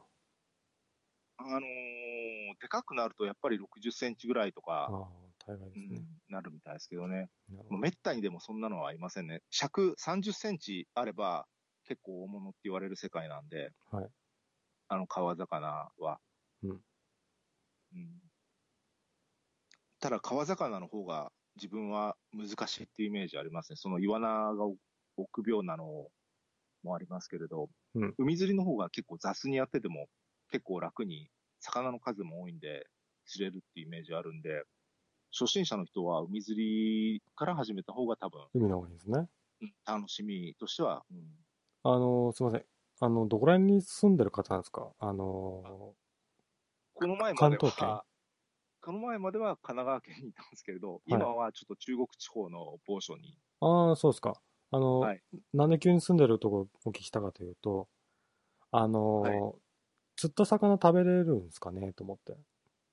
あー、東京湾と大阪湾の魚は食うなって先輩にあやっぱり。は言われましたけどね。やっぱりその、東京湾のシーバスって、はいはい。鈴木っていう日本名でついてますけど、うんとかは本当にダイオキシンまみれで、黒鯛もそうだけれど、あと、ボラとかもですね、もう本当にダイオキシンがすごいらしいんで、やばいですね。絶対東京湾の魚食うなって先輩には言われてましたね。その会社の先輩。えじゃあ今中国地方に住んでる、らっしゃるんだったら、釣りとかで釣った魚を食べたりします？いやー、今黒鯛専門でちょっとちょこちょこやってるんですけれど、はい基本黒鯛ってあんまり美味しくないんで、やっぱり引きを楽しむのをメインにっていう感じです。そういうもんなんですね。うんスポーツフィッシングの方が多いですね。あの、川魚に関しても、ーうん。海の魚に比べると、やっぱ川魚ってちょっと泥臭いっですね。ていうのがあるんで、やっうん。ぱりそれもスポーツフィッシングですね。なるほど。うんえーでまあ、けえ、じゃあ、あの、釣りって結構長くやるじゃないですか。うんえーで、コーヒーとか用意して、食事とかどうするんですか？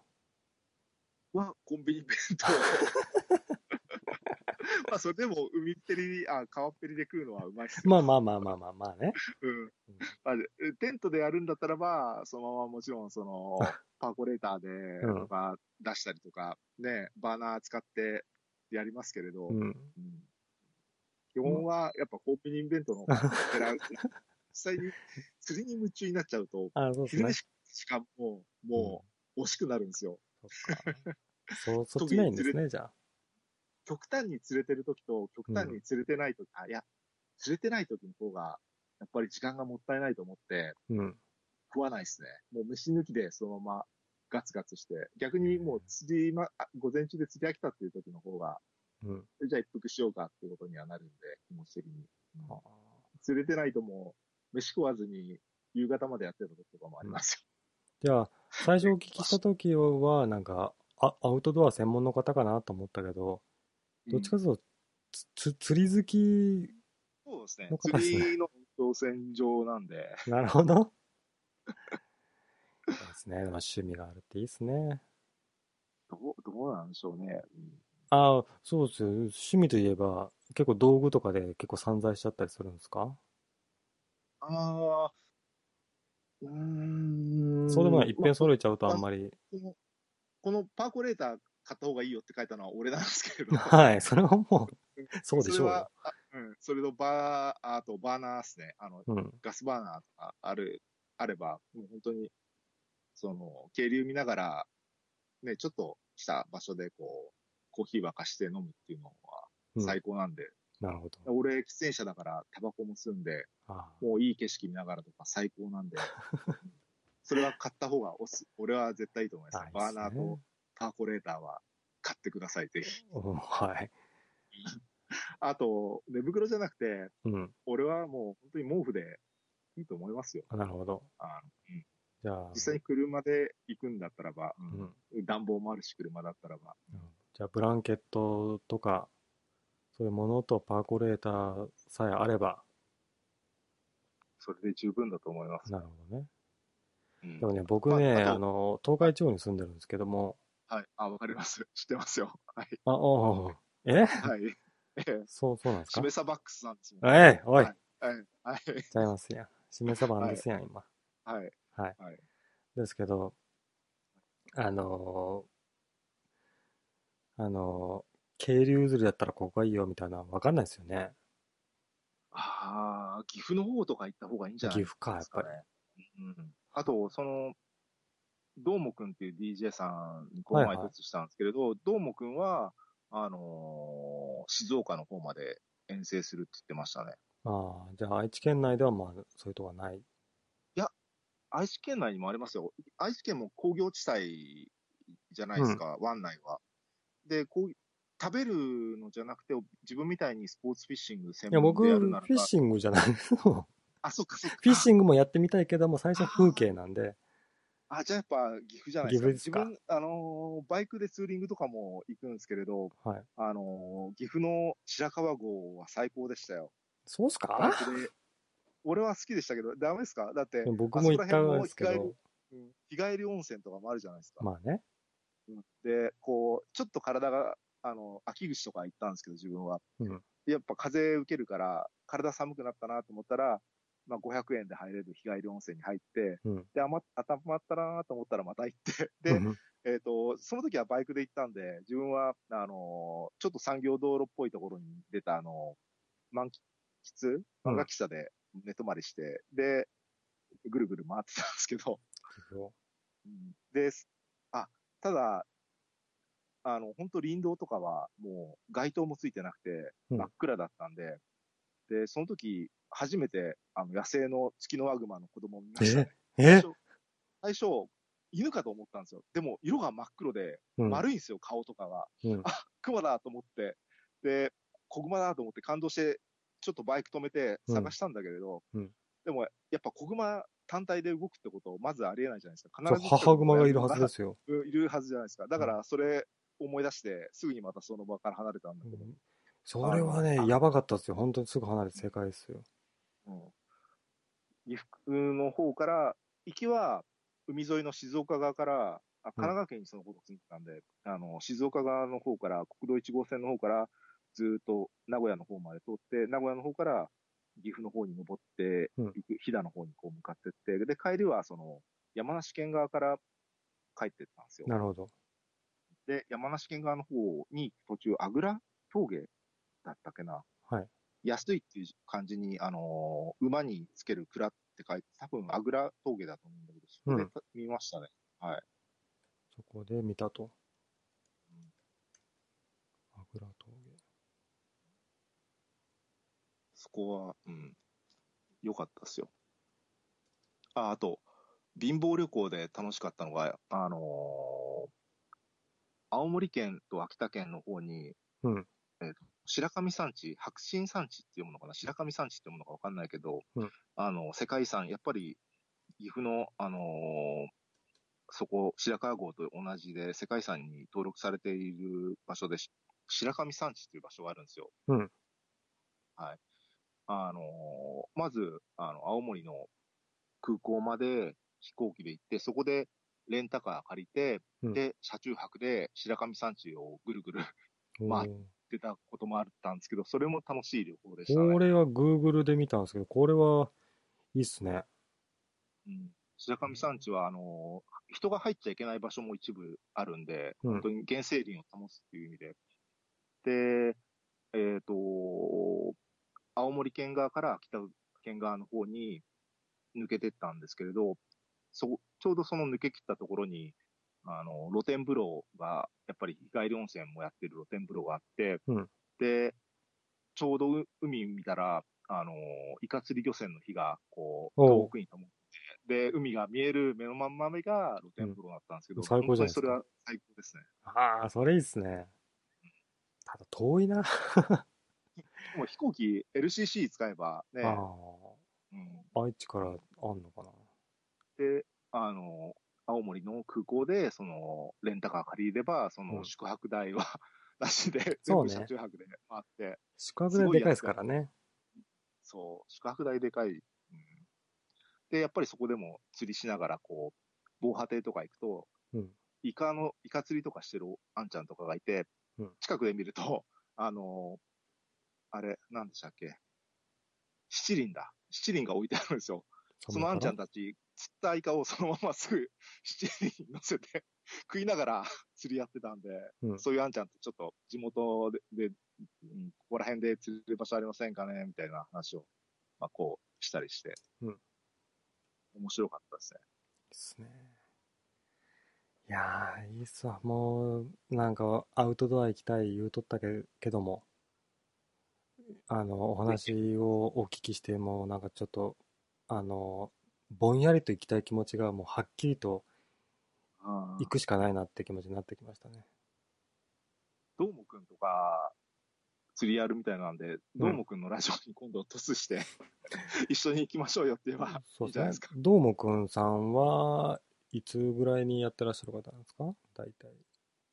定期だけど、やっぱり夜が多いですね。なるほどこの。前ゴールデンウィークの最終日近くでやってましたけど、うんただね、僕ね、ひ、人見知りするんですよね。まあでも、だ、大丈夫じゃないですか。そんなもんですよ、みんな。そうですかね。えっ、と、ごめんなさい。えっ、と、掲示板でね、なんか次突したいって方がいらっしゃるので、あ、じゃあ、落ちますね。あ、すいません。はいお話、あありありがとうございましたこちら。こそ、ありがとうございました。失礼します。えーっとね、えーの、お名前が、デ、デリオさん。デリオさんが、突してくださいました。ありがとうございました。本当ね、僕ね、ごめんなさいね。あの、僕が聞きたいことをお聞きした感じですね。いやー、面白そうだわ。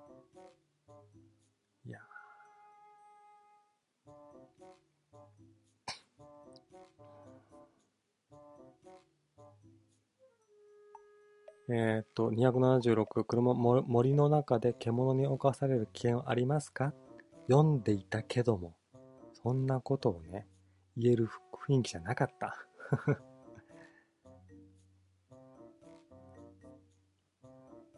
えー、1年間やりたい放題って言ったら、あ油流そうが、大火事にしようが、嵐放題みたいに聞こえるな。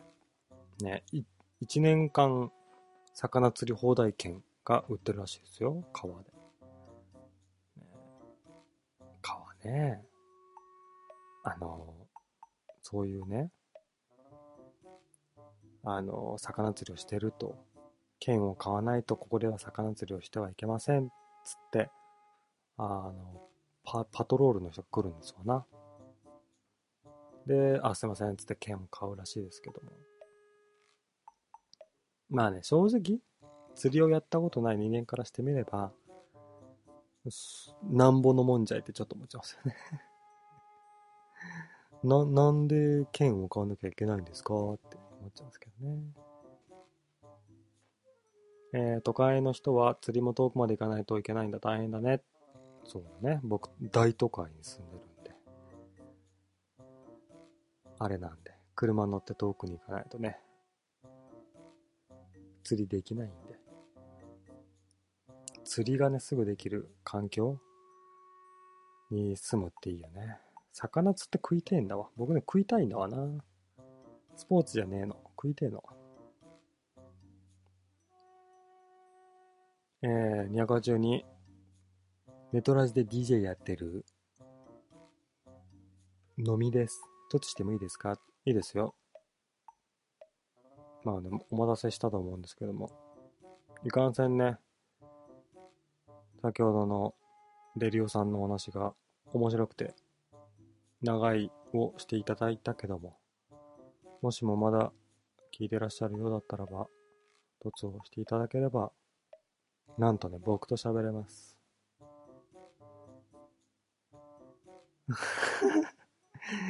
213番さん、白川郷、いいっすよ。えー、そうですか？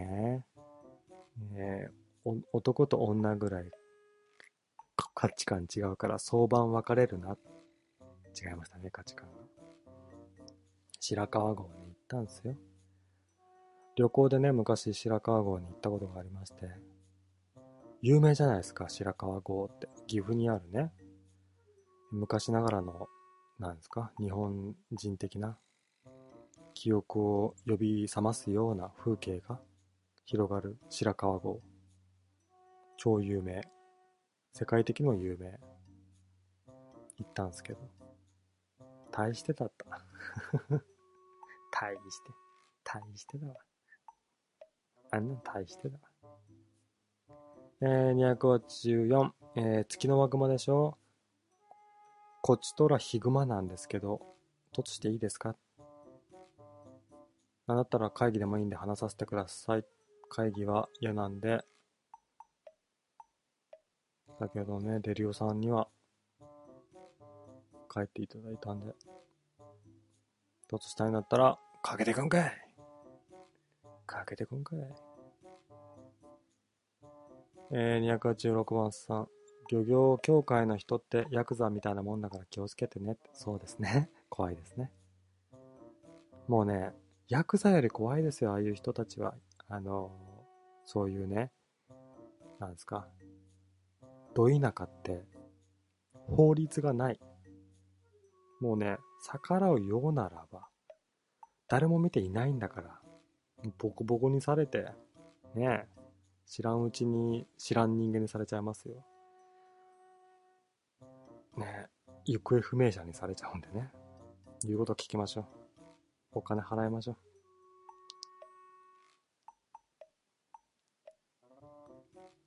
そういうのできそうですね。あの、勝手に周辺をパトロールして、剣をね、買わないと釣りできませんっつって、4000円ぐらいをね、もらう仕事。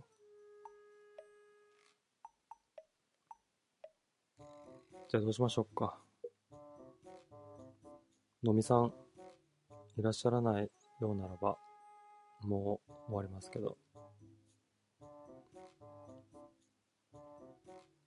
釣りな、釣り。釣り、釣りメインじゃない方がいいな、でも。釣りをちょろっとやって、風景を楽しみたいな。釣りか、よく言うよね。先ほどの方もおっしゃってたけど。ねえ。引っかかったその瞬間が楽しいみたいな。楽しいんかな？ピクピクってなるだけなんちゃんそれいいもんですか？釣り。えー、どうもこんばんは。あれ？か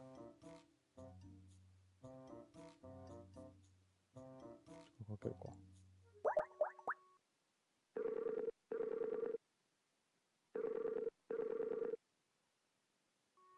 か。ん？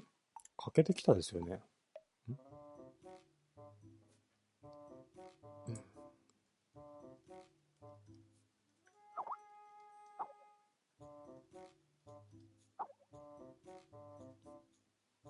ャットでね。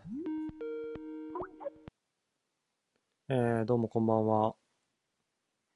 どうも、こんばんは。こんばんは。インターネットラジオ DJ ののみです。え？よろしくお願いします。D、DJ さんが閉じてくださったんですか？はい、僕はインターネットラジオ DJ ののみです。よろしくお願いします。えそれ言わないと喋れないタイプの人間ですかえ、それ言わないと喋れないタイプの人間っていうのはどういうことですか？はい、インターネット DJ ののみですって言わないと喋れないですか？え、別に言わなくても喋れるんですけど、どうして言わないと喋れないとタイプだっていうふうに前置きしたんですか？えっ、と、言わないと喋れないようなタイプの人間なような雰囲気がしましたので、おそういうふうにお聞きしたんですけそれど。は、つまり何か、その包み隠さずうん、喋、らず、うん。何か裏がたくさんある人なんじゃないかなっていうことを疑ってるっていうことですか？はい。あ、なるほどですね。僕はどっちかっていうとオープンな人間なんで、うん。別にインターネットラジオ DJ ののみですけど、うん。北海道旭市出身の余剰通り11丁目に住んでいる、うん。携帯電話の番号は08あ、いたいたいたいたいたいたいたいたいたいたいたいたいえっとね。まみさんでした。えっと、携帯番号言わないなら、えー、また突してもいいですよ。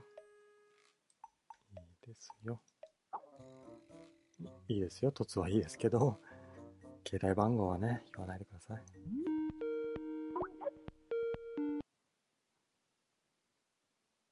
あ、もしもし。はい、どうもこんばんは。はい、どうもこんばんは。はい、えっ、と、お、お名前お聞きしていいですか、えーとインターネットラジオ DJ ののみです。あどうもこんばんは。どうもこんばんは。イン分かタっていただけましたでしょうか？えっ、と、のみさんという人間がどういう人間かっていうこと？をえっ、と、そうですね。で、僕のことを試すような感じのことを言われてたんですけども、あ、はい別はい。にそういったところは包み隠さず言える人なるほど間なので、こういう、あの、しめさばんの方が、のみさんの人格を疑うような発言をしたので、のみさんがい、や、どっちかっていうと本名まで言ってもいいですよ。うん、なんだったら。だとしても信じれない。ええいや、だから、その、そこなんですよね。どうあですか？の、絶対数が少ないことに対して、うん。えっ、と、信用価値っていうものを求めるっていうことに対して、うん。えっ、と、言えちゃうっていうぐらい、うん。まあ、需要し、需要数が少ないっていう。自分の？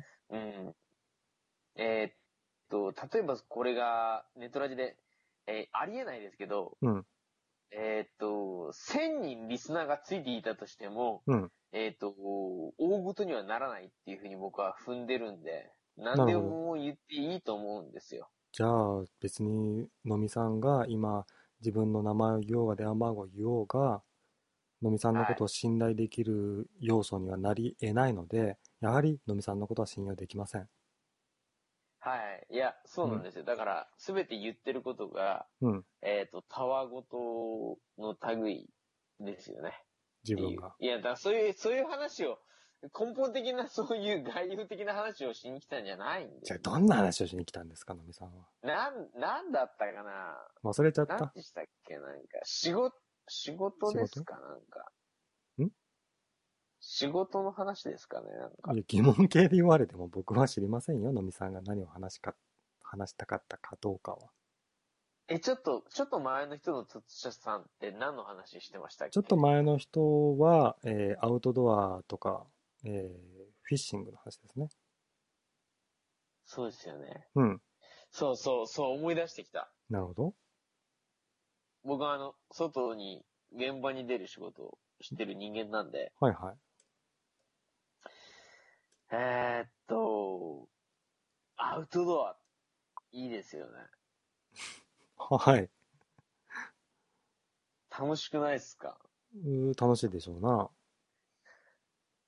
え僕、なんすか？あの、と 突、あの、DJ さんのことなんてお呼びしたらいいんですか？みんななんて呼んでるんです？よえ。ー、しめさばんと言いますけど、皆さんはしめさばさんってみんな呼んでくだくださいますね。し、しめさばって呼んでんの？しめさばさんって可愛く呼んでくれてますね。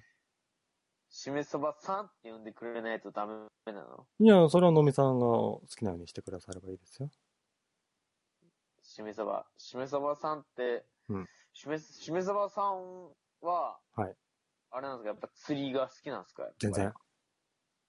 ええ なのに、はい釣りの話とか、アウトドアの話とかになると、の、の、乗った風な感じで、うんいいっすねー、みたいな感じで言うの。そうなんです。僕何でもいいっすねって言えちゃうタイプなんです。え、さっきそんな感じじゃなかったよね。でしょ？結構、結構乗ってたよね。はいはいはい。いや、ちゃいますやん。僕が今現在興味を持っていいいなくても、うん、いや、今現在興味をな持ってるのは何なんですか？今、今現在興味を持ってるもの、それを教えてほしい。若い女の子です。ええいや、それはみんな全国ね、バンコク共通だとして。うん。じゃ、じゃあ、じゃあ、じゃあ聞くけど、その楽しみ方に関して、楽しみ方に関して。どういう、どういう風にそのね、あの、アプローチっていうか、どれだけつぎ込んでるとかさ、調べを尽くしてるとか、そういう話聞かせてよ。女に対して？いや、だからそういう女の子遊びね。女の子遊びおおお金で買ったりもあるやし、うん。出会い系を使ったりとか、まあプライベートでもね、うん。通じて、いろいろその、やりとりとかあるじゃないですか。メールでも LINE でもあ。りますね。実際会ってみて、もちろんね、うん。その、うんちゃんしてみてじゃないけど、言い方ちょっと古いけど、はい。ね、ちょっと遊びに行ってね、うんこういうことありましたみたいな、ちょっと話してください。ゼロです。え？女の子好きですけど、僕自分がはいアプローチしたことは一度もありません。え、エピソード、トークないんですか？ないです。あれ？そういうことなんですよ。僕は、はい僕はね、空っぽの人間なんです。はいはいはい。だから、伝突者さんの話を、あ、そうなんですね、とか、あ、そうっすかって乗れるんです。中身がないから。はいはいはいはい。うん。それが僕の唯一の特徴というか、あー、なるほど。うん。しめそばんさんって、はい。ネトラジ何年ぐらいやってるんですか？えっ、と、3週間目です。え ?3 週？いや、嘘でしょ。え？3週そう間いうことですか？なんか、最初から、なんか自分のこと信じてくれませんよね？みたいなのみさん言ってたのに、僕のこと信じてくれないんですか？え、違う違う。あの、あからさまな嘘をつく自分を、はい。ね、はい。最初からさ、そうやって、はい。私は本当のこと言ってるけど、あなたは嘘だっていうふうに言うんですか、っていうふうな言い方って、はい。あの、容疑者に対する尋問に対してね、はいはいいやいや、お前それは明らかにちゃうやろっていうような感じだから、はもうす、ごめん、下げすんだ目で見ていいですか？下げすんじゃいました？ん え、だってあなた数ヶ月じゃないですよね。僕3回目ですよ。あなた放送す、いや、あなた3回目じゃないですよね。ん？僕知ってるんですけど、あなたのこと。あなたが僕の何を知ってるんですか？僕はあなたのしめ様のことを知ったか知ってるんですけど、3ヶ月目じゃないですよね。ちょっと何、インターネットラジオだけじゃないですよね、別に。何の話ですか？何の話ですかって。うん。のみさん、配信してるかしてないかの話ですよ。ん僕が配信してるかしてないかを追求することによってのみさんは何か得するんですか？いや、得するとか、うん。得しないとかっていうふうに言うじゃないですか。言いましたね今言ったじゃない言っちゃいですか。ましたね。はい。うん。得って何？損って何？じゃあ、そもそも細分化したところで、うん。二極化っていうふうに簡単に分けれるか分けれないか。そもそも愚問じゃないですか。愚問しちゃいました、僕。そうですね。そんな二極化で簡単に分けられる問題じゃないですね。うん。つまり、質問を質問で返すっていうことがナンセンスだっていうことを言ってるんですよ。でもはっき僕が投げかけた質問に対してのみさんはその前提条件から崩しにかかるっていう、えっ、と、会話が成り立たない台無しなことをしましたけど、あなたは大丈夫なんですか？いや、いいです、いいですよ。じゃあ、元に戻しましょうよ。はい。じゃあ、その一つ工程を踏んだ上で、うんえっ、と、僕、なんて最初質問しましたっけ？まず最初にそこを、のみさんが最初にしたこと？そうです。僕が最初に聞いたことを聞き直していいですか？それを、そして、えー、従々に従って僕はうんどんどん順々に答えてきて、なるほど。あなたがしたことって、あなたは自分が DJ ですって言って、で、えーです。僕のこと信じてくれないんですかって言って、番、電話番号とか言いそうになっただけですけど。あなたがしたことってそれだけですよ。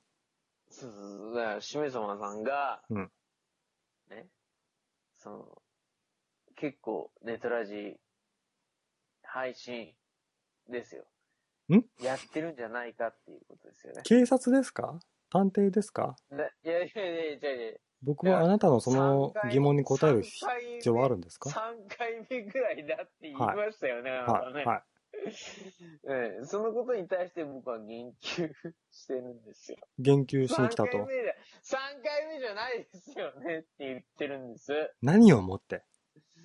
いや、だから、何を思ってじゃなくて、うんそれに対してあなたは、うんあの、何を思ってっていうふうに僕に言いましたけど言い、ましたよ、今。何も僕は思ってないですよ。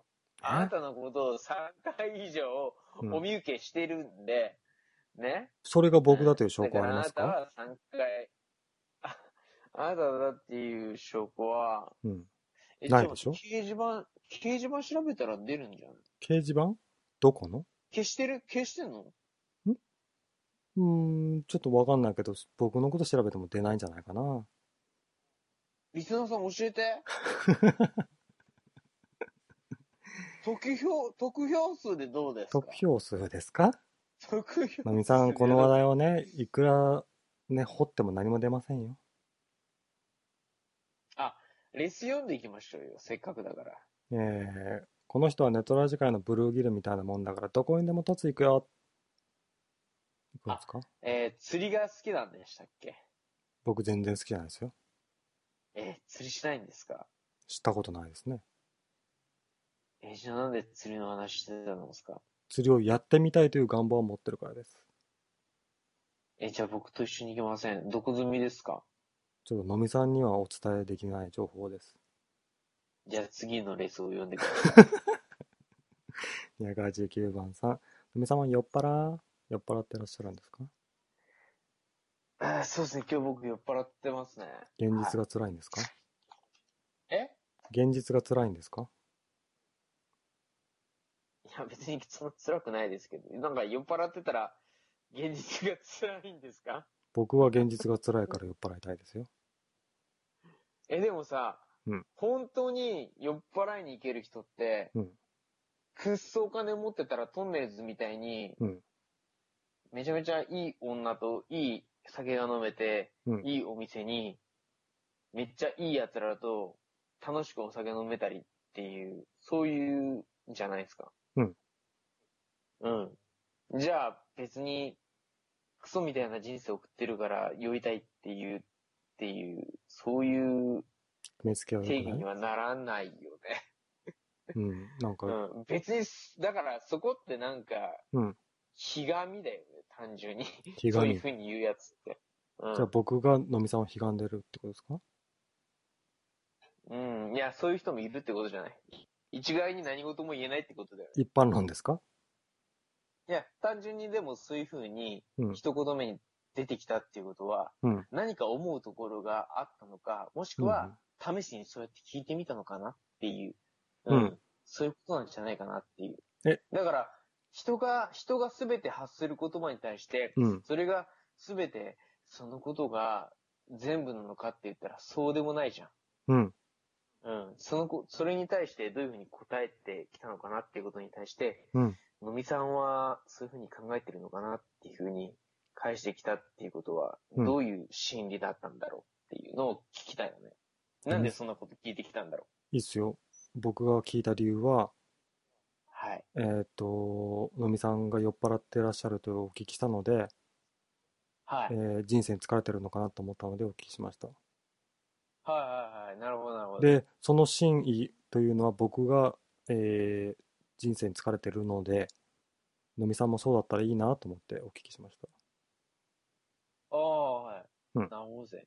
でも、人生に疲れるってうん、聞かれて、うんえっ、と、率直に例えば答えたり、その時の気持ちやニュアンスで答えたとしても、うんじゃあ、それが本当に、その人が本当のことを、うん、おー嘘か本当かは別として入れてたのかって言ったら、うん。それってわからなくないですか？自分にわか例えてみてください。でもそれって分からなくないと思って、全てを放棄したら何もできないじゃない。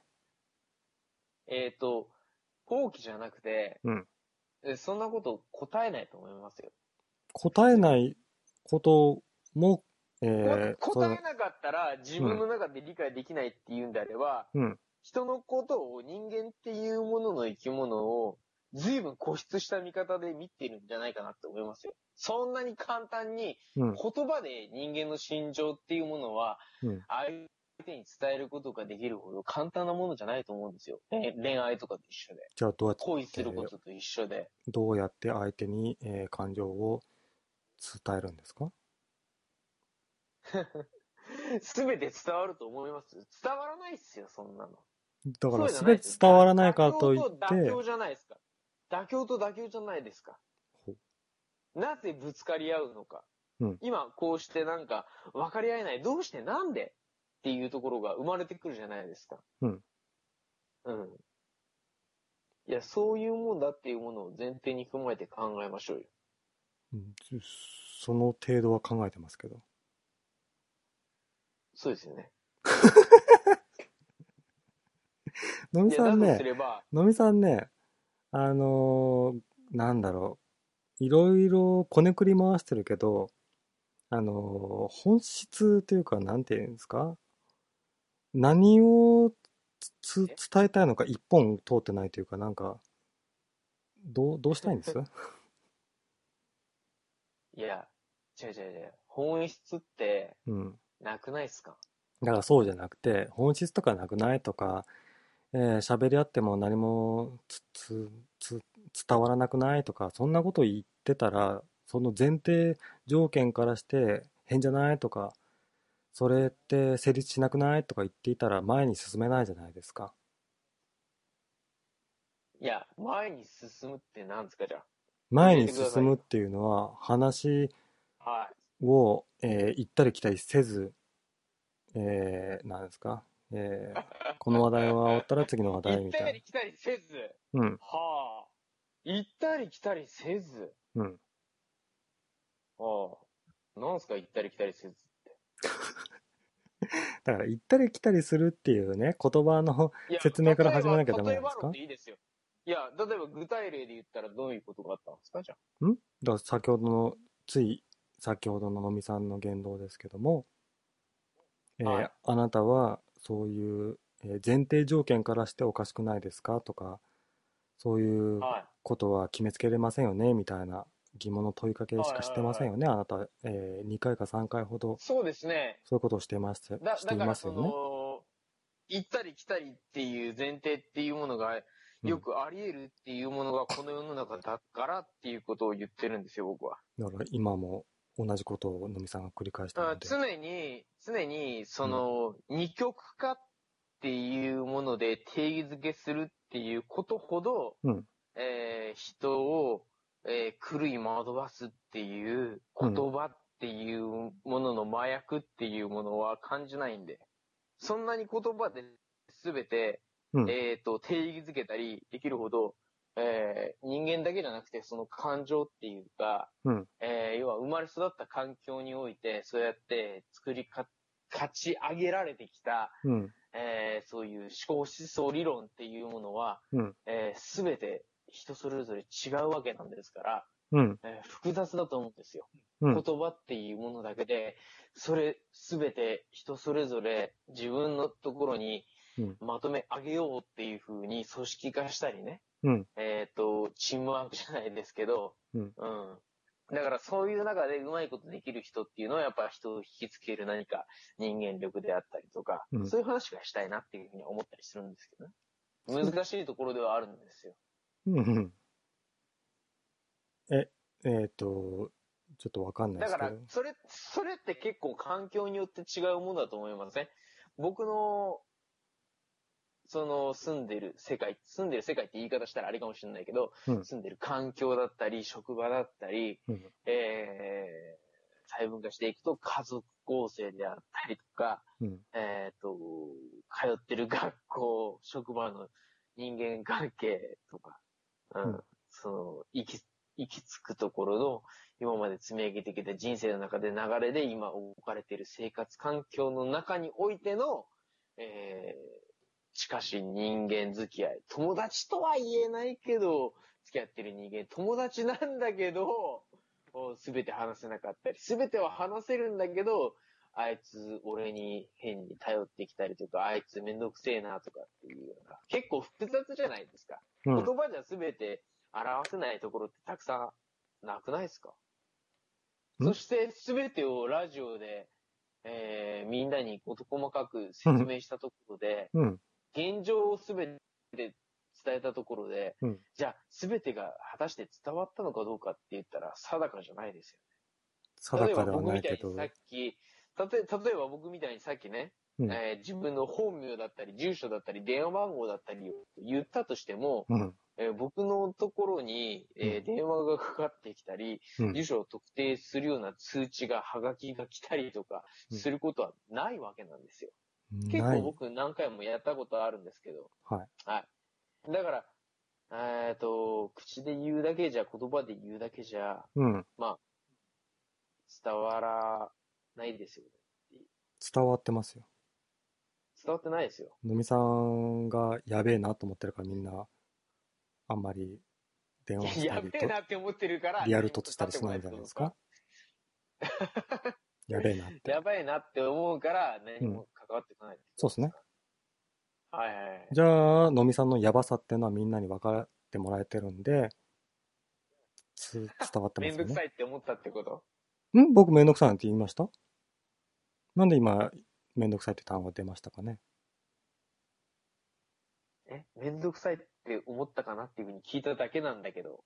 だから僕はめんどくさいなんて言葉は一切発してませんけど、急になんでめんどくさいと思ったって。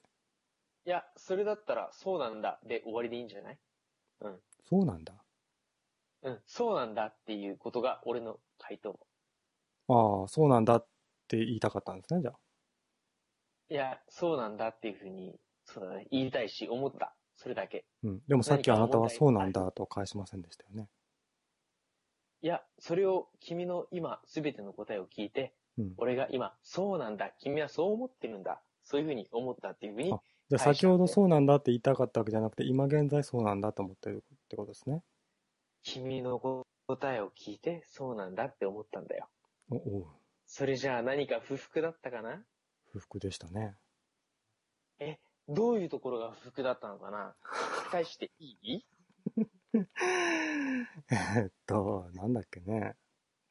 えーっと、まず、自分で言ってもしかして、もう一回聞き直したり、自分が言ってることに対して答えがもしかして、実は用意できてなかったり、そんな感じ？えーっと、そうですね。なんていうか、のみさんとの会話にそこまで力をつぎ込んでいないので、えーっと、結構適当に話してるので、そこまで用意できてませんね。ないですか？はいはいはい。いや、僕も一緒ですから、それは。はい。なんでのみさんは、なんか、あの、議論のための議論というか、うんうん。えー、のみさんと結構議論だっていうふうに例えてるんだ。僕はそう感じましたね。あーうんいや、いいですよ。はいはい。はいいや、続けてください。はいはいはい。で、なんだろいうや、僕は、僕は普通の会話として話したいんで、はい。聞きたいです。はい。だからあなたがそう思っていても、僕はのみさんとお話ししていても、えっ、と、お話しして僕の気持ちが分かったり、僕の気持ちがはい。のみさんに分かってもらえたり、のみさんの気持ちが僕に分かったりすることがないんだなって感じてきたので、議論って決着をつけるためにあるものではなくて、最初から破滅に向かうためっていうものが議論なんですか？いや、決着をつけるのが議論なのか、破滅に向かうのが議論なのか、そこをはっきりさせましょうよ。その言い方だと、最初から破滅に向かうために、なんか、言い合いっていうか、バトルしてるようなもんじゃないですか。そういうことなんですか？えっ、と、僕は議論をしたいなんて言ってませんし、そうですよね。議論っていうことは何かしら破滅じゃなくて、お互い何かしらの解決だったり、あの、落ち合いだったり、うん。その情をし合ったりとか、そういうことですよね？まあ、議論という言葉の定義はそうかもしれませんね。えーそうそうそう。だから、すべての言葉の節々を、あの、決して今ね、分かり合えていないにしても、どっちかっていうと平和的な方とか、えっ、と、争いじゃない方に向かうっていう、そういうニュアンスでいいってことでいいんですよね。ん？議論が全てそうなるわけじゃないですよね。いや、まあ確かに、あの、結果的としては、いやー、こんだけ話したのに、結局ミサイル撃っちゃったりとか、そういうことになり得ることもあるんで、まうんあその部分はいいとして、いや、そこまで聞けたんだなら僕は全然、えー話していても、たくさん話し合えると思うんで、はいいい関係が築けるんじゃないかなっていう方に話を持っていきたいな。そういう議論にしたいなって僕は思うんですよ。うーんと、なんですかね。だから僕が思うに、僕はそう思うんですけど、だから、根本は何だったのかっていうのに戻りましょうよ、まず。ああ根本？根本。根本はないんですよ。だからあなたとの話し合いにおいて根本はないので、ないように僕は感じてるので、僕の根本の立ち上げとしては、うん。その、仕事っていうことと、うんやっぱその、やりがいっていうこととか、はい。ななんか仕事の話でしたよね、最初。最初あなた仕事っていう単語をおっしゃいましたけども、はい。そこから先はあなたはそういうなんですか、えー議論っては何だね？みたいな単語を取り上げて、あ死を抹殺を取り上げて、えーお話しすることが多かったので、あなたとのお話は疲れますね。ああ、はい。いや、じゃあもうちょっと紐解いて、話して いけたらなって思います。紐解く必要はないですよ。あなたに必要な、あ、あなたが僕と喋るために必要なことは余計なことを喋らないことです。え、僕の方からあなたに何か聞くことって余計なことですか？ら、まず。えーっと、そういう、うーんと、なんですか？そういう基本的な？共通の単基語本？をあなたと、単語。はい。はい。だから、すべてにおいて引っかかるじゃないですか。あなた、基本、共通の単語。いちいち引っかかっていたら、えー、あなたいやが仕事ということに捉えついて、別に構わないんですけど、聞いただけなんで。や、だかじゃあら時間は有限なんだから、基本、共通。はい。はい時間は有有限なんだから、あなたはいが喋りたい仕事というテーマについてにね、もっと力をつぎ込むべきであって、はい。ね、議論とは最終的には解決に向かうためなんじゃないですか？みたいな、そういうことに時間を費やすのは無駄じゃないですか？って言ってるんです。はいはいはい。無駄です、無駄です。無駄というか、時間は有限だからね。はい。そうだと思います。うん。えっ、と、それでは、簡潔にじゃあ30分ぐらい費やして理解していただいたところで、あなたの仕事とは何ぞやという話をお聞きしましょますえ？それに対して、僕が言及されたことに対して、いきなり30分っていう制約に対して答えるとかっていうのはちょっとどうですか？う。制約なんてしてませんよ。。いや30分間時間を費やしてきたけどもル、付けされたんですけど、してませんはよ。えーど、どうしてそんなめんどくさがあるんですか？めんどくさいですよ。あなたがしょうもないことに引っかかるから。あ、めそれはやっぱめんどくさいんですね。うん。へ長すぎるんですよ、あなたの話は。ーえ、何ですか？長すぎるんです。どん、ああ、なるほど。えてか、長、長長くないんですよ。だから、あなたが必要のないとこー、つろでいちいちまり、退引っかかる。屈な内容であれば、うんさっきのとつつさんと時間的な問題じゃないってことですね。うーんと、時間的な問題もあります。楽しい会話であれば、うんそんなに退屈ではないっていうことですよね。えっ、と、僕にとって無駄じゃないと感じれる内容ならば退屈ではありません。はいはいはい。それってでもさ、うん結構面白くない？無駄か無駄じゃないかって、最終的に何が無駄で無駄じゃないかとか、うん。えっ、と、例えば数値化できるものであれば、うんえっ、と、単純に一番、ごめんね、その、これは本当に誰かを責めるとか、あの、そういう問題じゃなくて、大衆的な問題として、お金っていうもので、例えば、たくさん今、えっ、と、飲みっていう人と話せたらお金をこれだけ儲けれました。えっ、と、前の飲みっていう突者の前の人と話せたらこれだけたくさん儲けれましたとか、うん例えば YouTube で言ったらリスナー数とか視聴者数とか、あーっていう問題に例えるんであれば、うん。えっ、と、まあ、実際今はね、お金が動いてるわけじゃないんだけど、そういう感じの価値観っていうものに例えて、うんえー満足感っていうものにそれをすり替えたとしたら、どっちかっていうと前の投資者さんに比べたら俺の方が満足感の価値っていうのは少なかったよっていうことを今言ってくれてるのかな？はい。そう、そういうことかな？はい。はいはいはい。いや、わかりやすいわかりやすい。そういうことだよね。それはなんでかっていうと、めんどくさいからっていうことかな？うーそうですね。めんどくさいですね。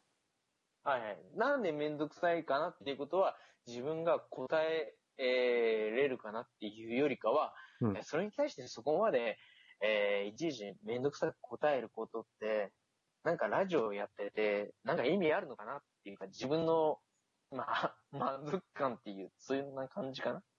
満足感とか、だから、あなた、僕は会話していて、その人のことを知ったり、えーお互いに知り合えたりすると楽しいんですね。その人に興味はいはいはいが持ってるので。はい。ただ。のみさんは、えっと、そういう、なんですか？はい。うーんと、自分の気に食わないような、えー単語なり、えー思想を潰したいような、えー雰囲気を感じますので、それははいはいはい。あなたがどう思ってるかじゃなくて、僕がそう感じるってことですね。いや、いや、いいんですよ、いいんですよ。言ってください。はい。いや別に僕は、全然、敵意とかは、あの、うんすいませんね。感じられたっていうふうに今おっしゃってたんで、うん。それは受け止めます。ただ僕は、そんなことはないですよということだけは言っておきます。で、うんあなたの言ってることがわかるんで、すいません。続けてください。ごめんなさい。長くなって。続けてください。はい。うんはい。だから僕は、のみさんが最初にえーはいお話ししたかったような仕事とは何ぞやみたいな話をね、してくださるんだったらば面白く聞けたでしでしょうけども、はい。うん、その前提の段階でいちいち引っかかって全部を、えー、のみさんが納得するような、えーはい答弁をしなきゃいけないのならばめんどくさいからもういいかなって思ってますね。ああ、はいはい。いや、別に答えて、そうですね。こういう言い方をしてしまったら、うん、まだね、なんか後出しじゃんけんみたいに言われちゃうんで、なんとも言えないんですけど、いや、すべてお話してもらって構わないし、えー、質問されたことに対して、やはりその答えにくい部分って誰しもがあると思うんですよ。はい。で、そういったところを言及されたら、やっぱりそういうナイーブな部分とか、うん。例えば、あの、僕がさっき言ったようにね、住所のこととか、えー自分の本名とか、うんじゃあお前答えるよって言われても、うん、なかなか答えれない人もたくさんいると思うんですよ。はい。何でもかんでもオープンにできないと思うんですよ。例えば、じゃあ仕事の話をじゃあ直接的に聞くって言ったら、お前じゃあどこどこのどの会社のどの住所で誰が、ね、その経営者でとかって言われたって答えないじゃないですか、そんなことまで。普通はね。だから、ちょっと僕が、そう、あの、土足で、要は人の家の玄関に、えー踏み入ったような話し方をしたっていうことだと思うんですよ。で、僕もやっぱそういうふうに言われてみれば、そういうところがやっぱあるんでね。はい。いくらラジオとはいえ、凸を待ってるとはいえ、そういうところがあったんで、そういうところは確かに、そこまで、あの、おっしゃっていただいた分、やっぱ傷つけてしまったり、その拒否反応というか壁を作られたなっていう部分は、いや、僕そんなこと言いたいんじゃなくて、だから、の反省みさんくちゃいけないなと思う。が最初に喋りたいなと思ってたことを話してくださいねって言ったら、また、えー、6分ぐらいか。また違う話をされたんですけど。本当に聞きたいことって、うん。最初から、例えば、これもすいません、極端なんですけど、うん。えーっと、めちゃめちゃ、えー、セックスしたいってなったら、うん。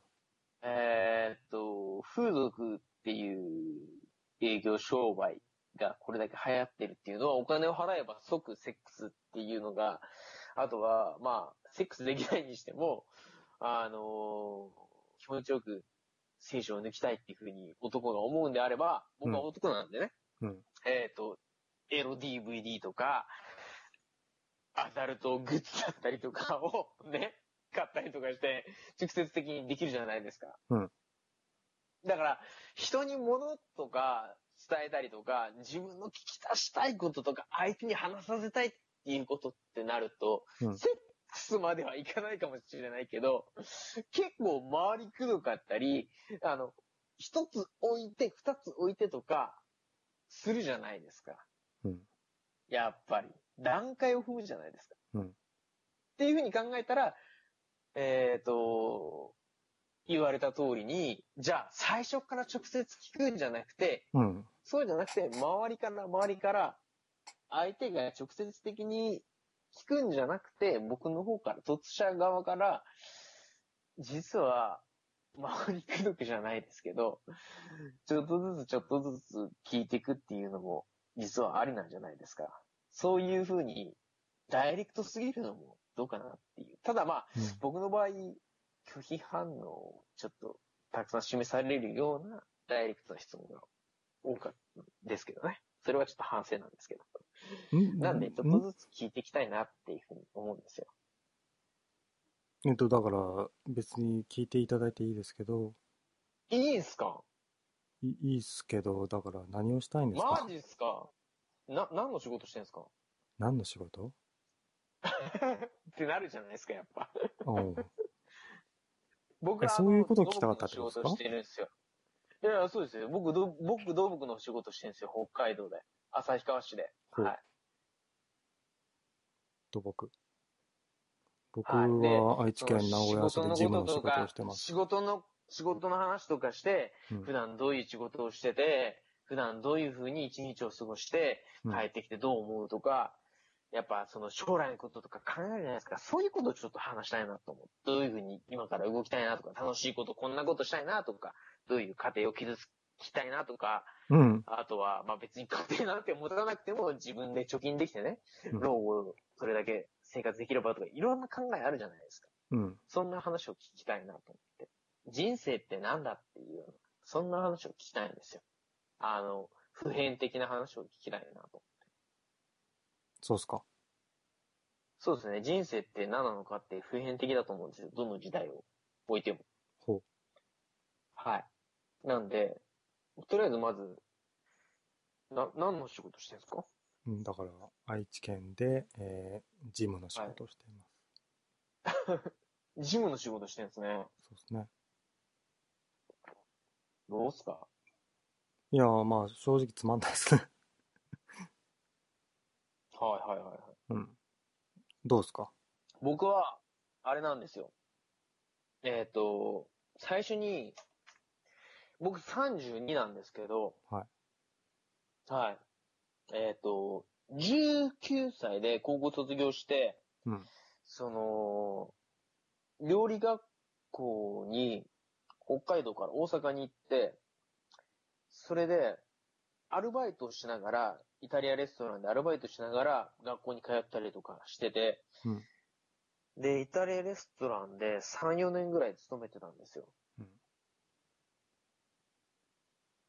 で、レストランとか料理の世界とかが、どうしても続けられないなとかっていうような、辛いな、きついなっていうふうに思って、うんいろいろちょこちょこ派遣のバイトとかもしてたりしてたんですよ。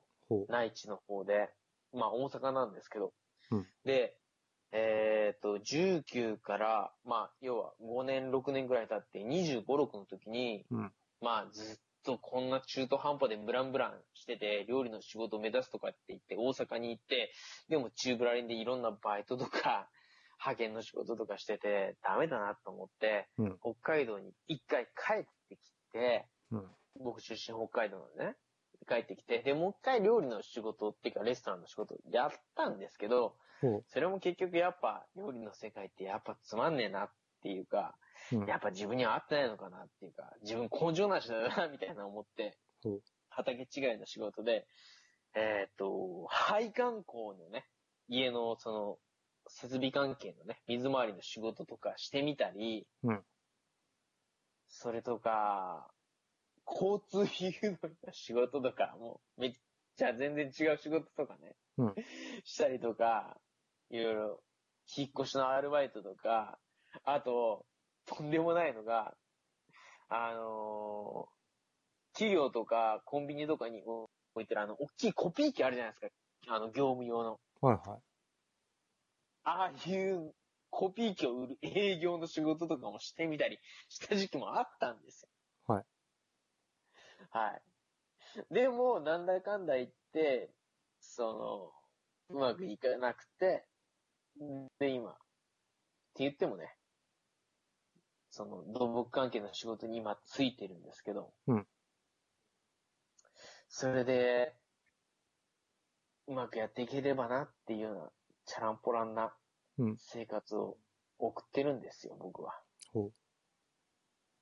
でも、なんとか腰を据えていきたいなって思ってる今現在が、僕の年齢が32歳。ああ。じゃあまあ、僕と同じように人生に、えー、ま、迷ってるというか、どうなるんかな、みたいなそうそうそう感じですか？そうそうそう。君と一緒のように、言葉を借り、借りさせてもらえれば人生に迷ってるんだよ。答えは出てないんです。そうなんです。出ないでしょうな。そうです、そうです、そうです。うんはい。はい。で、僕は、そのね、急にまあ、面識もないしね。うんまあ、ただ、ただネトラジを知ってる、やってる、聞いてる、ね。そん、それだけのつながりなんだけど、うん。じゃあ、き君は、うん。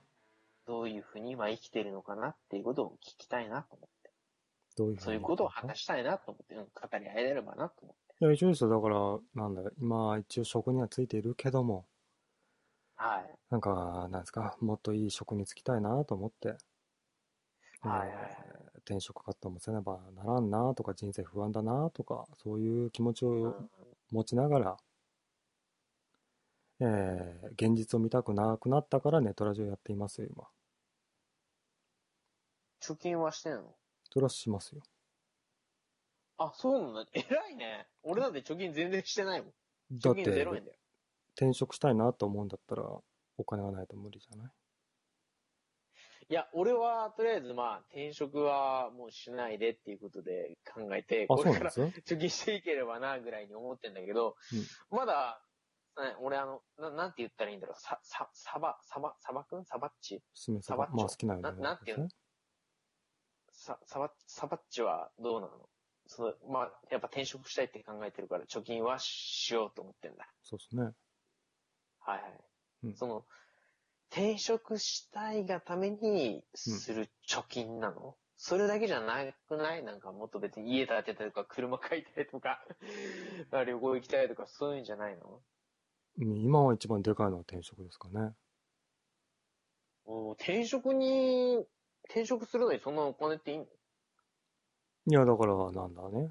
調べ、いんと、働きながら調べるのは辛いから。結構そんなに講義使われてんの？こき使うというか、なんだろう。えー、そう、最近はね、まあ、仕事変わったばっかだからそうなんだろうけども、余裕がないから、うん。まあ、だから余裕がないけども、今の時期から貯金しとけばさ、何にでも役に立つじゃなお金って。そうなんだ。いや、確かに先立つものはまずお金だからね。うん。まあ、だからしてるだけで、そそんなに、ななんですか？えーおいくら万円貯めようとか、具体的な金額を目標してるわけじゃなくて、なんとなくですよ。なるほど。サバッチちなみにさ、うん。俺ってさ、月に一番たくさん稼いだ月で、うん月に、あの、えっ、と、60万稼いだすげえじゃんなんだけ。どすげえじゃん、それ。サバ、いや、サバッチって月に最大どれぐらい稼いだことある、サバッチそんな稼げないよ。サいや、だから俺は60万って言ったじゃん。サバッチ具体的にまあ答えれる範囲でいいよ。いや、嫌だったらいいよ、言わなくて。いや、いや、いや、やだよ、恥ずかしい。そんなめちゃくちゃやそれそれ60でいい万稼げるような人じゃないいやいので、僕。いや、別に恥ずかしいとかじゃないけど、いや、言いたくないんだったらいいよ。ごめんごめんごめん。言い方が悪かった、俺の方。うん。まあだから、ど、どっちにしても別にいいんだけど、その、例えばね、何十万何千万何百万稼いでも、うん。借金するやつだってやっぱりいるし、うんなんか本当にやりたいことっていうか、でも、えっ、と、俺32なんだけど、サバッチ年、年齢ぐらい教えてよ。年齢も秘密ですよ、僕は。え？秘密ですよ。いや、じゃあ、俺より上か下かは言ってよ。そんなに離れてない俺と。まあ、離れてないかな。あ、そう？うん。いや、俺の中で離れてないっていうんであれば、な4つ3つぐらいっていうことでいいかな？まあ、好きなように思ってください。あ、いいかな？でもね、多分ね、30、40ぐらいいくとね、だんだんその年齢差加減ってどうでもよくなってくるっていう感じの、それって、そういうニュアンスってわかる？まあ、そうですね。え？今現在でさえもちょっとありますね。本当に？本当に？うん。いや、なんかさ、その、だから、仕事とかお金とか、あと男とか女とか結婚してるとかしないとか、ステータスっていうふうにあるんだけど、うんそういう話よくするけど、聞くと結構だらしないエピソードって結構多いよねっていう。なんか、こんなに女にだらしなくて今の奥さんとみたいなバツイチバツ2みたいな、バツイチバツ2じゃなかったにしても、なんか、結構なんか、妥協妥協の末の挙句みたいな、うん人生の話とか、そういうのでせ諸先輩から聞いたりしないんだ。そういう話。あの人はこういう、みたいな。そういう話って面白い話聞いたりしないなんか。ちょっと二つ。いやー、あんまないね。え？あ、そうん。う。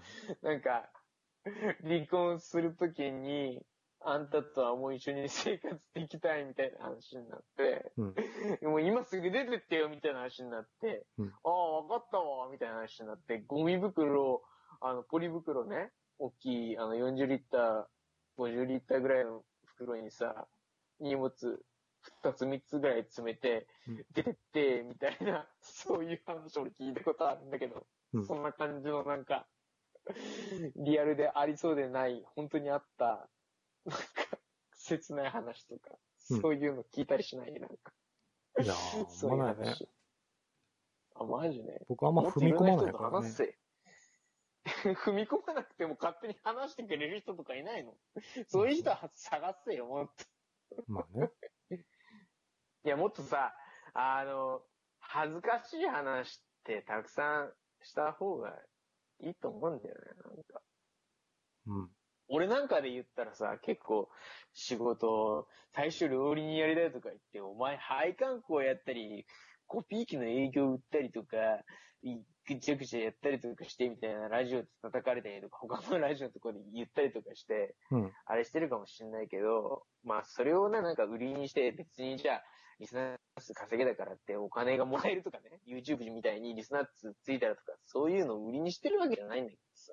うんなんかそういうことをは話したり、経験したり、他の人から話聞いたりすると、なんか、あの、楽、楽になれるっていう部分もあるし、なんか、それでなんか頑張れるっていうか、そしてもう、もうそんなバカなことを、あー話してもう一回やったら本当に俺バカだなっていうようなプレッシャーにもなると思うから、みたいな。そういうところがあっていろいろ俺話したりとか、うんい。ろんな人の話とか、うん、聞きたいなっていうか、ん飲みに行ったりとかするんであれば、うん。ね、そういう話とかしてやっぱ盛り上がるじゃん。お前もバカだな、俺もバカだな、ははみたいな感じで。まあそううん、ねお。前も、お前もそういうとこバカなんだっていうのね。うんうん俺もそういうとこバカなんだっていうところで、なんか一緒の職場の人間だったら、なんかより一層頑張れるみたいな、そういうなんか変な結束感みたいなのとか、そういうのなんかいいなっていうふうに思ったりする人間だからさ、うんいや、これがバカだなとか、くだらねえなって思うんだったらそれなんだけど、なんかいそう、そういう話が聞きたいなと思ってさ、それで突したんだよね。最初はちょっとなんかトゲある言い方だったかもしれないけど、そそれはう。ごめんね。うん。そんな、そんな感じ。うん。そうね。いや、だからまあ、そんな感じだからさ。ううんん。まあまあまあまあ。まあ、いろいろ仕事、つまんないこととかなんかね、あったりな、なんだよこの仕事っていうのがあったりとかすると思うんだけど、なんかまあちょ、ちょっとそういうとこも聞けたらいいかなと思ったんだけど、まあ、初日、一発目だからね。うん。うん。そんな、そんな感じだったわ。あ、そう ん。そんな感じ、そんな感じ。う。うん。うん。じゃあ、なんか、のみさんはえ、、でも、しめさま、しめさま実は俺より全然年上だったりするんでしょ？そこはわかんないけどね。僕18歳ですね。?58 歳。しめさま58歳だったな。うん。ちょ、ちゃん、ちゃんと答えてよ。そこいや、はだから。言ったじゃないですか。僕の年齢は秘密ですって。うん、分かったよ。うんうん。じゃあ、まあ、飲みっちもいいかなありがとう。うんいいよ、いいよ。うんうん。ありがとう。何？しめ、いいよしめざままた放送やってたら、俺、うん。ね、気抜いたら行くから。もう来てくれてもいいけどさ、だから、ね。あれですよ。何？いや、えちょっと普通に、もうちょっと最初は、トゲのないように行くよ、じゃあ。そうね。だから最初から、なんか、ね、あの、仕事での失敗談とかお互いに話し合おうよ、つって。え、でもさ、そう、ちゃんとさ、話、そうは言っても、聞いてくれたり言ってくれるから、俺、しめさんはすごいいい人だと思うんだよね。わかんないですけどね、そこは。いいやつだよ、きっと、しめさま。いいやつかどうかは知んないですけども、話はちゃんと聞いて、真剣に返そうかなとは思ってますよ。そういうとこがいいやつだよな。ちょやめてください、そういうこと言うの。恥ずかしいんでね。しめさまありがとうね。いやー、こちらこそありがとうございました。今日、突していただいて。じゃあまた、ラジオやってよ。俺もしますよ。聞いたら行くから。うん。で、まあ、今日、のみさんと初初対面ですけども、うんうんうん。あの、今日は初対面なんで、えー全部聞きましたけども、はい。えー次としてくれるときに、あまりにもちょっと遠回りだなと思ったら切っちゃうかもしれないです。そけど、そこは許してくださいね。なんか次からは用意しとかなくちゃいけないですか？用意とかじゃなくて、だから、あまりにも遠回りは良くないよって言ってるだけです。はいはいはい。うん。わかりました、わかりました。分かったんかな、本当に。いや、本当にわかりました。はい。はい。ちょっと怖い。いや、怖いですね、しめそばん。うん。わかりましたよ。大丈夫ですよ。ああ、ごめんなさい、ちゃんと行きますよ。はいはい。行きます、行きます。はい。うん じゃあはいね、ありがとうございもう、飲み地、明日も仕事でしょ？はい。あ、しても仕事です。じゃはい。あね、ざっす。お、お互いに頑張りましょう。あざっす。しめそばさん。あっす。お願いします。じゃあ、じゃあね、じゃあ、じゃあ、失礼します。はい。飲みっちはダメだね。飲みっち基本僕のことバカにしてるよね。飲みっちはあかんわ。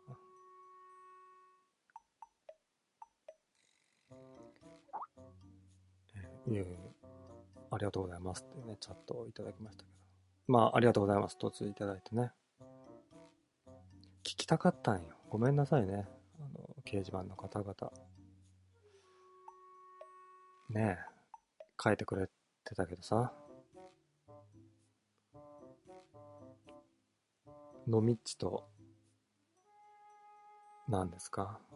あの、のみっちが思ったことに対して僕も真剣にね、返したいなと思っていたら、あまりね、掲示板読む余裕がなくて放置した感じになっちゃいましたけど、えー、喋ってる間もね、レスは読ませていただいてたんで、ありがとうございます。ね、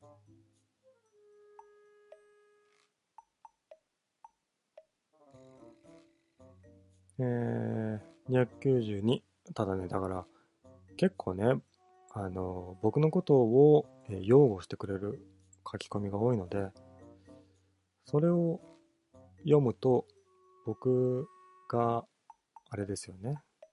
あの、ちょ、ちょっと、あれですよね。あの、みんながこう言ってんだから、あいつは間違ってるみたいな感じになっちゃうので、あまり読めないんですけどね。だから、ごめんなさい。あんまり、えーっと、なんだろう。えー、どうしたもんか。全部読むか。読もう。えー、291。飲みは青なんだから無理するな。さっさとされ。292。言葉でつら伝わらないと思ってるなら、突してくんなよ。笑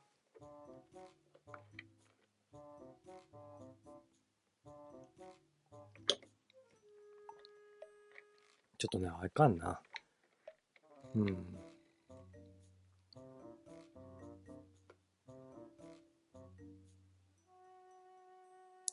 うしたもんか。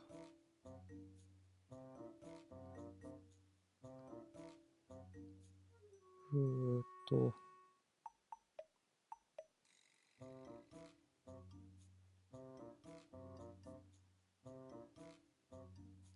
てかね、も、もともとを言わせていただければ、僕が悪い。ね。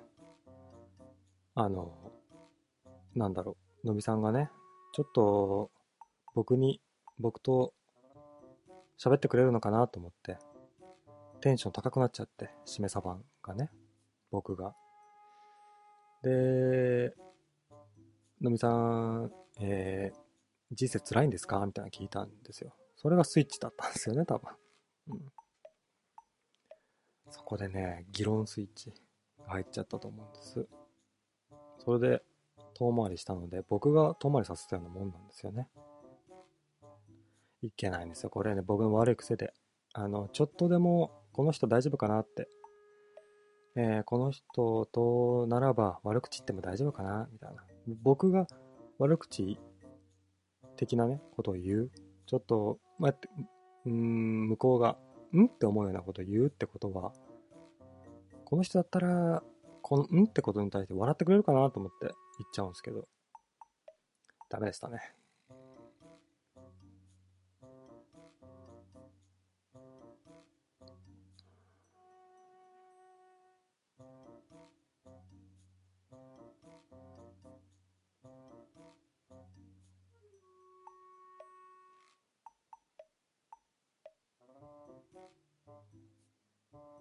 ねえ、そうね。だから僕が悪かった。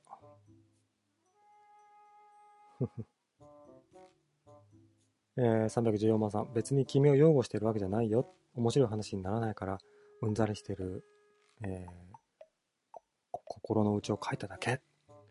ありがとうございます。心の内を書いていただいて。そうね。ありがたいですよ、それは。心の内を書いてくれるっていない？いないじゃん？心のね、内面をさらけね、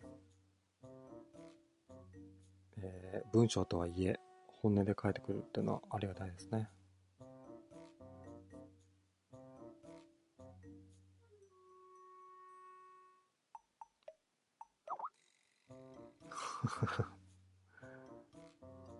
かわいい？チャットが来たんで笑っちゃいましたけど。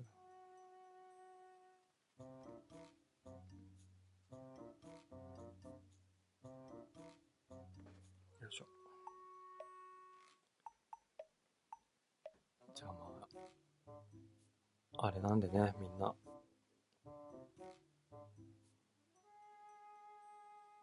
ねえ。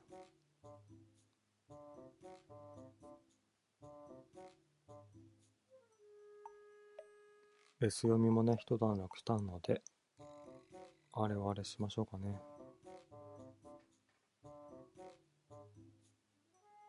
まあね、今日も、えー、急にやって、特にね、僕自身は喋ることなく、ん？喋るテーマもなく、放送を始めましたけども、えー、掲示板での反応や伝突ありがとうございました。多分ね、全然、なんだろう。いろいろあったけども。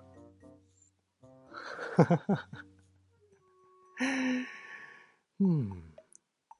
スカイプのね、チャットでね、あと、なんだ、何分待ったら伝突できます、みたいなね、こと書かれたけど、今日はちょっと無理かな無理かな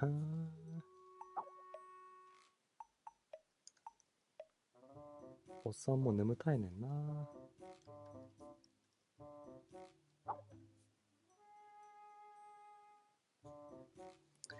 これ良くないね。突来てくれるっていうのに、眠いから終わるっつうのは、ねえ、最低ですけども。おっさんも眠らないとね、明日に響くんだわな。おしっこ行きたいですね。えー、315。VSD 時代の、うん、だったら、もっとスパーンと切れ味よく落としたところだよね。今だ。うーっとね、スパーンができない落とし頃。スパーンをしたくない落とし頃。よく言うじゃない？あのもっと早く切れよとか、昔は違ったな、みたいな。それはね、前提条件があるんですよ。その、そういう放送ですよっていうね、共通認識があるから切ってもいいんですよ。僕は今の前提条件として、突来てくれるってことは、何かしら僕に興味を持ってくださってるんだなっていう。そうなってくると、僕なんかに興味を持ってくれてありがとうございますっていう前提なんですね。なので、えー、話をね、お聞きしたいんですよ。となると、となるとですよ、えー、ね、リスナーを置いてきぼりかっつうと、そうではないつもりなんですね。その、伝突者の内面を掘り下げることによって、その人間のお面白み？をみんなに、と、みんなと共有したい。って思ってやってるんですけど、全然目論みはね、成功してませんね。だけど、まあ、スパンはね、たまにしかやりませんよ、多分。えー、500、316番さん、うんざりくんは誰なのかな？うんざりくん、うんざりくん？うんざりくんは僕です。あー、待ちて。とつ来てくれるって言うから待ちて。けど、終わります。えー、ありがとうございました。えっとね、週末、やるかやらないか、わかんないですけど、なんかね、話すことがあった。あ、そうだ、話すことがあったんですよ、そういえば。今日ね、一番みんなに聞いておきたかったのは、えー風俗ってみんな行ったりしますかっていう ことね、お聞きしたかったんですけど、あのね、年齢差のすごい開いた職場に入ったので、おっさんたちがね、そういう話を結構するんですわな。で、ね、あの、経験ないんだったら一緒に行こうか、話をされて、僕は、いえいえ、すいません、そういうのないんで、みたいなこと言ってたんですけど、みんな結構、男性の何割ぐらいが行くんすか？風俗って。っていうことを聞きたかったんです。もうね、ショックで。え、みんな、みんな行ってんの？と思って。で僕は、みんなが、いやいや、風俗とか行ったことないよっていうことを聞いて、ほっとしたかったんですね、今日。だけど、その話はまたね、次回お聞きしましょう。えー、317、面白みを共有するあなたは今の凸を面白いと思った？俺はちっとも面白くなかった。あのね、面白かった。なんだろう。面白いっていろいろ、ね、種類があるじゃない？で、僕はすげえこの人と喋って楽しいなってのはなかったんだけど、なんだろう。えー、この人を理解したいっていう気持ちがね、あって、切れなかったね。面白いとは違うか。いたたたたた。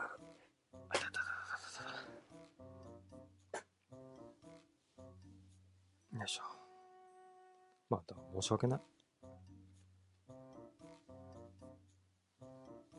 えー、318は、ちょっとあれなんで、けん、しめさばんの放送で喧嘩はやめてって思ったんで、ちょっとあれですかね。えー、319、一緒に行ってくればいいのに。行ってがね、カタカナですけど。やっぱ行くべき？風俗。いやいや、ちゃいますやん。きたくないんですって。いや、行きたいですよ。行きたいです、それは。行きたいけど行きたくないみたいな複雑な気持ち？わかります？わかんないですか？あのね、あれですよ。金銭でね、女性をあれしてしまったら、僕、恋愛できなくなるんじゃないかなっていう恐怖心があってね。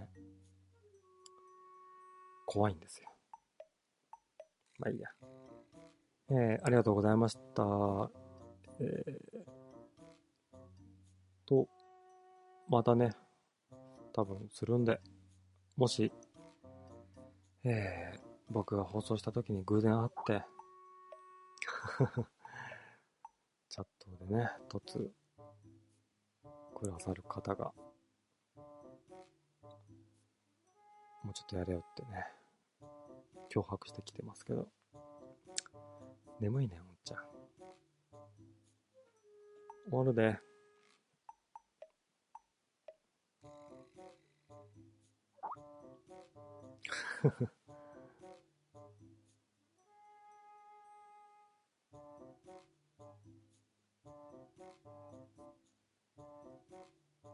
なんだっけ、何話してたか忘れたや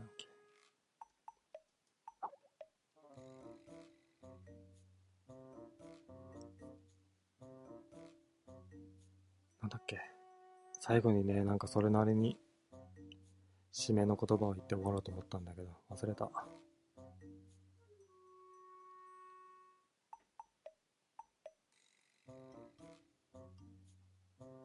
うーんと、あ、あのね、ライブ配信なんで、偶然僕の放送に出会い、時間があったら、突していただければ、えー、今ね、少ないんですよ。大チャンスですよ。十何人しか聞いていないので、好き放題、やりたい放題できます。そんな、突待ち放送もうないです。ネットに。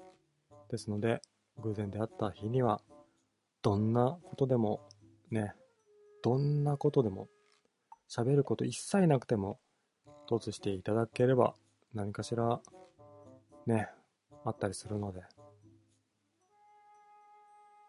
もしよろしければ、突してください。321。あれは掘り下げても、お水しか出てこないって、こちらこちら。ごめんね。頑張るわ。えー、322、風俗丼。肩の力抜けよ。風俗丼が言ってますけど。いやいや、肩に力入れてきたいってやっぱり怖いやん。すげえなって。今度風俗行ったことある人、まと。風俗行ったことある人間に話聞きてえな。よし、読み切った。ありがとうございました。またお会いできればいいですね。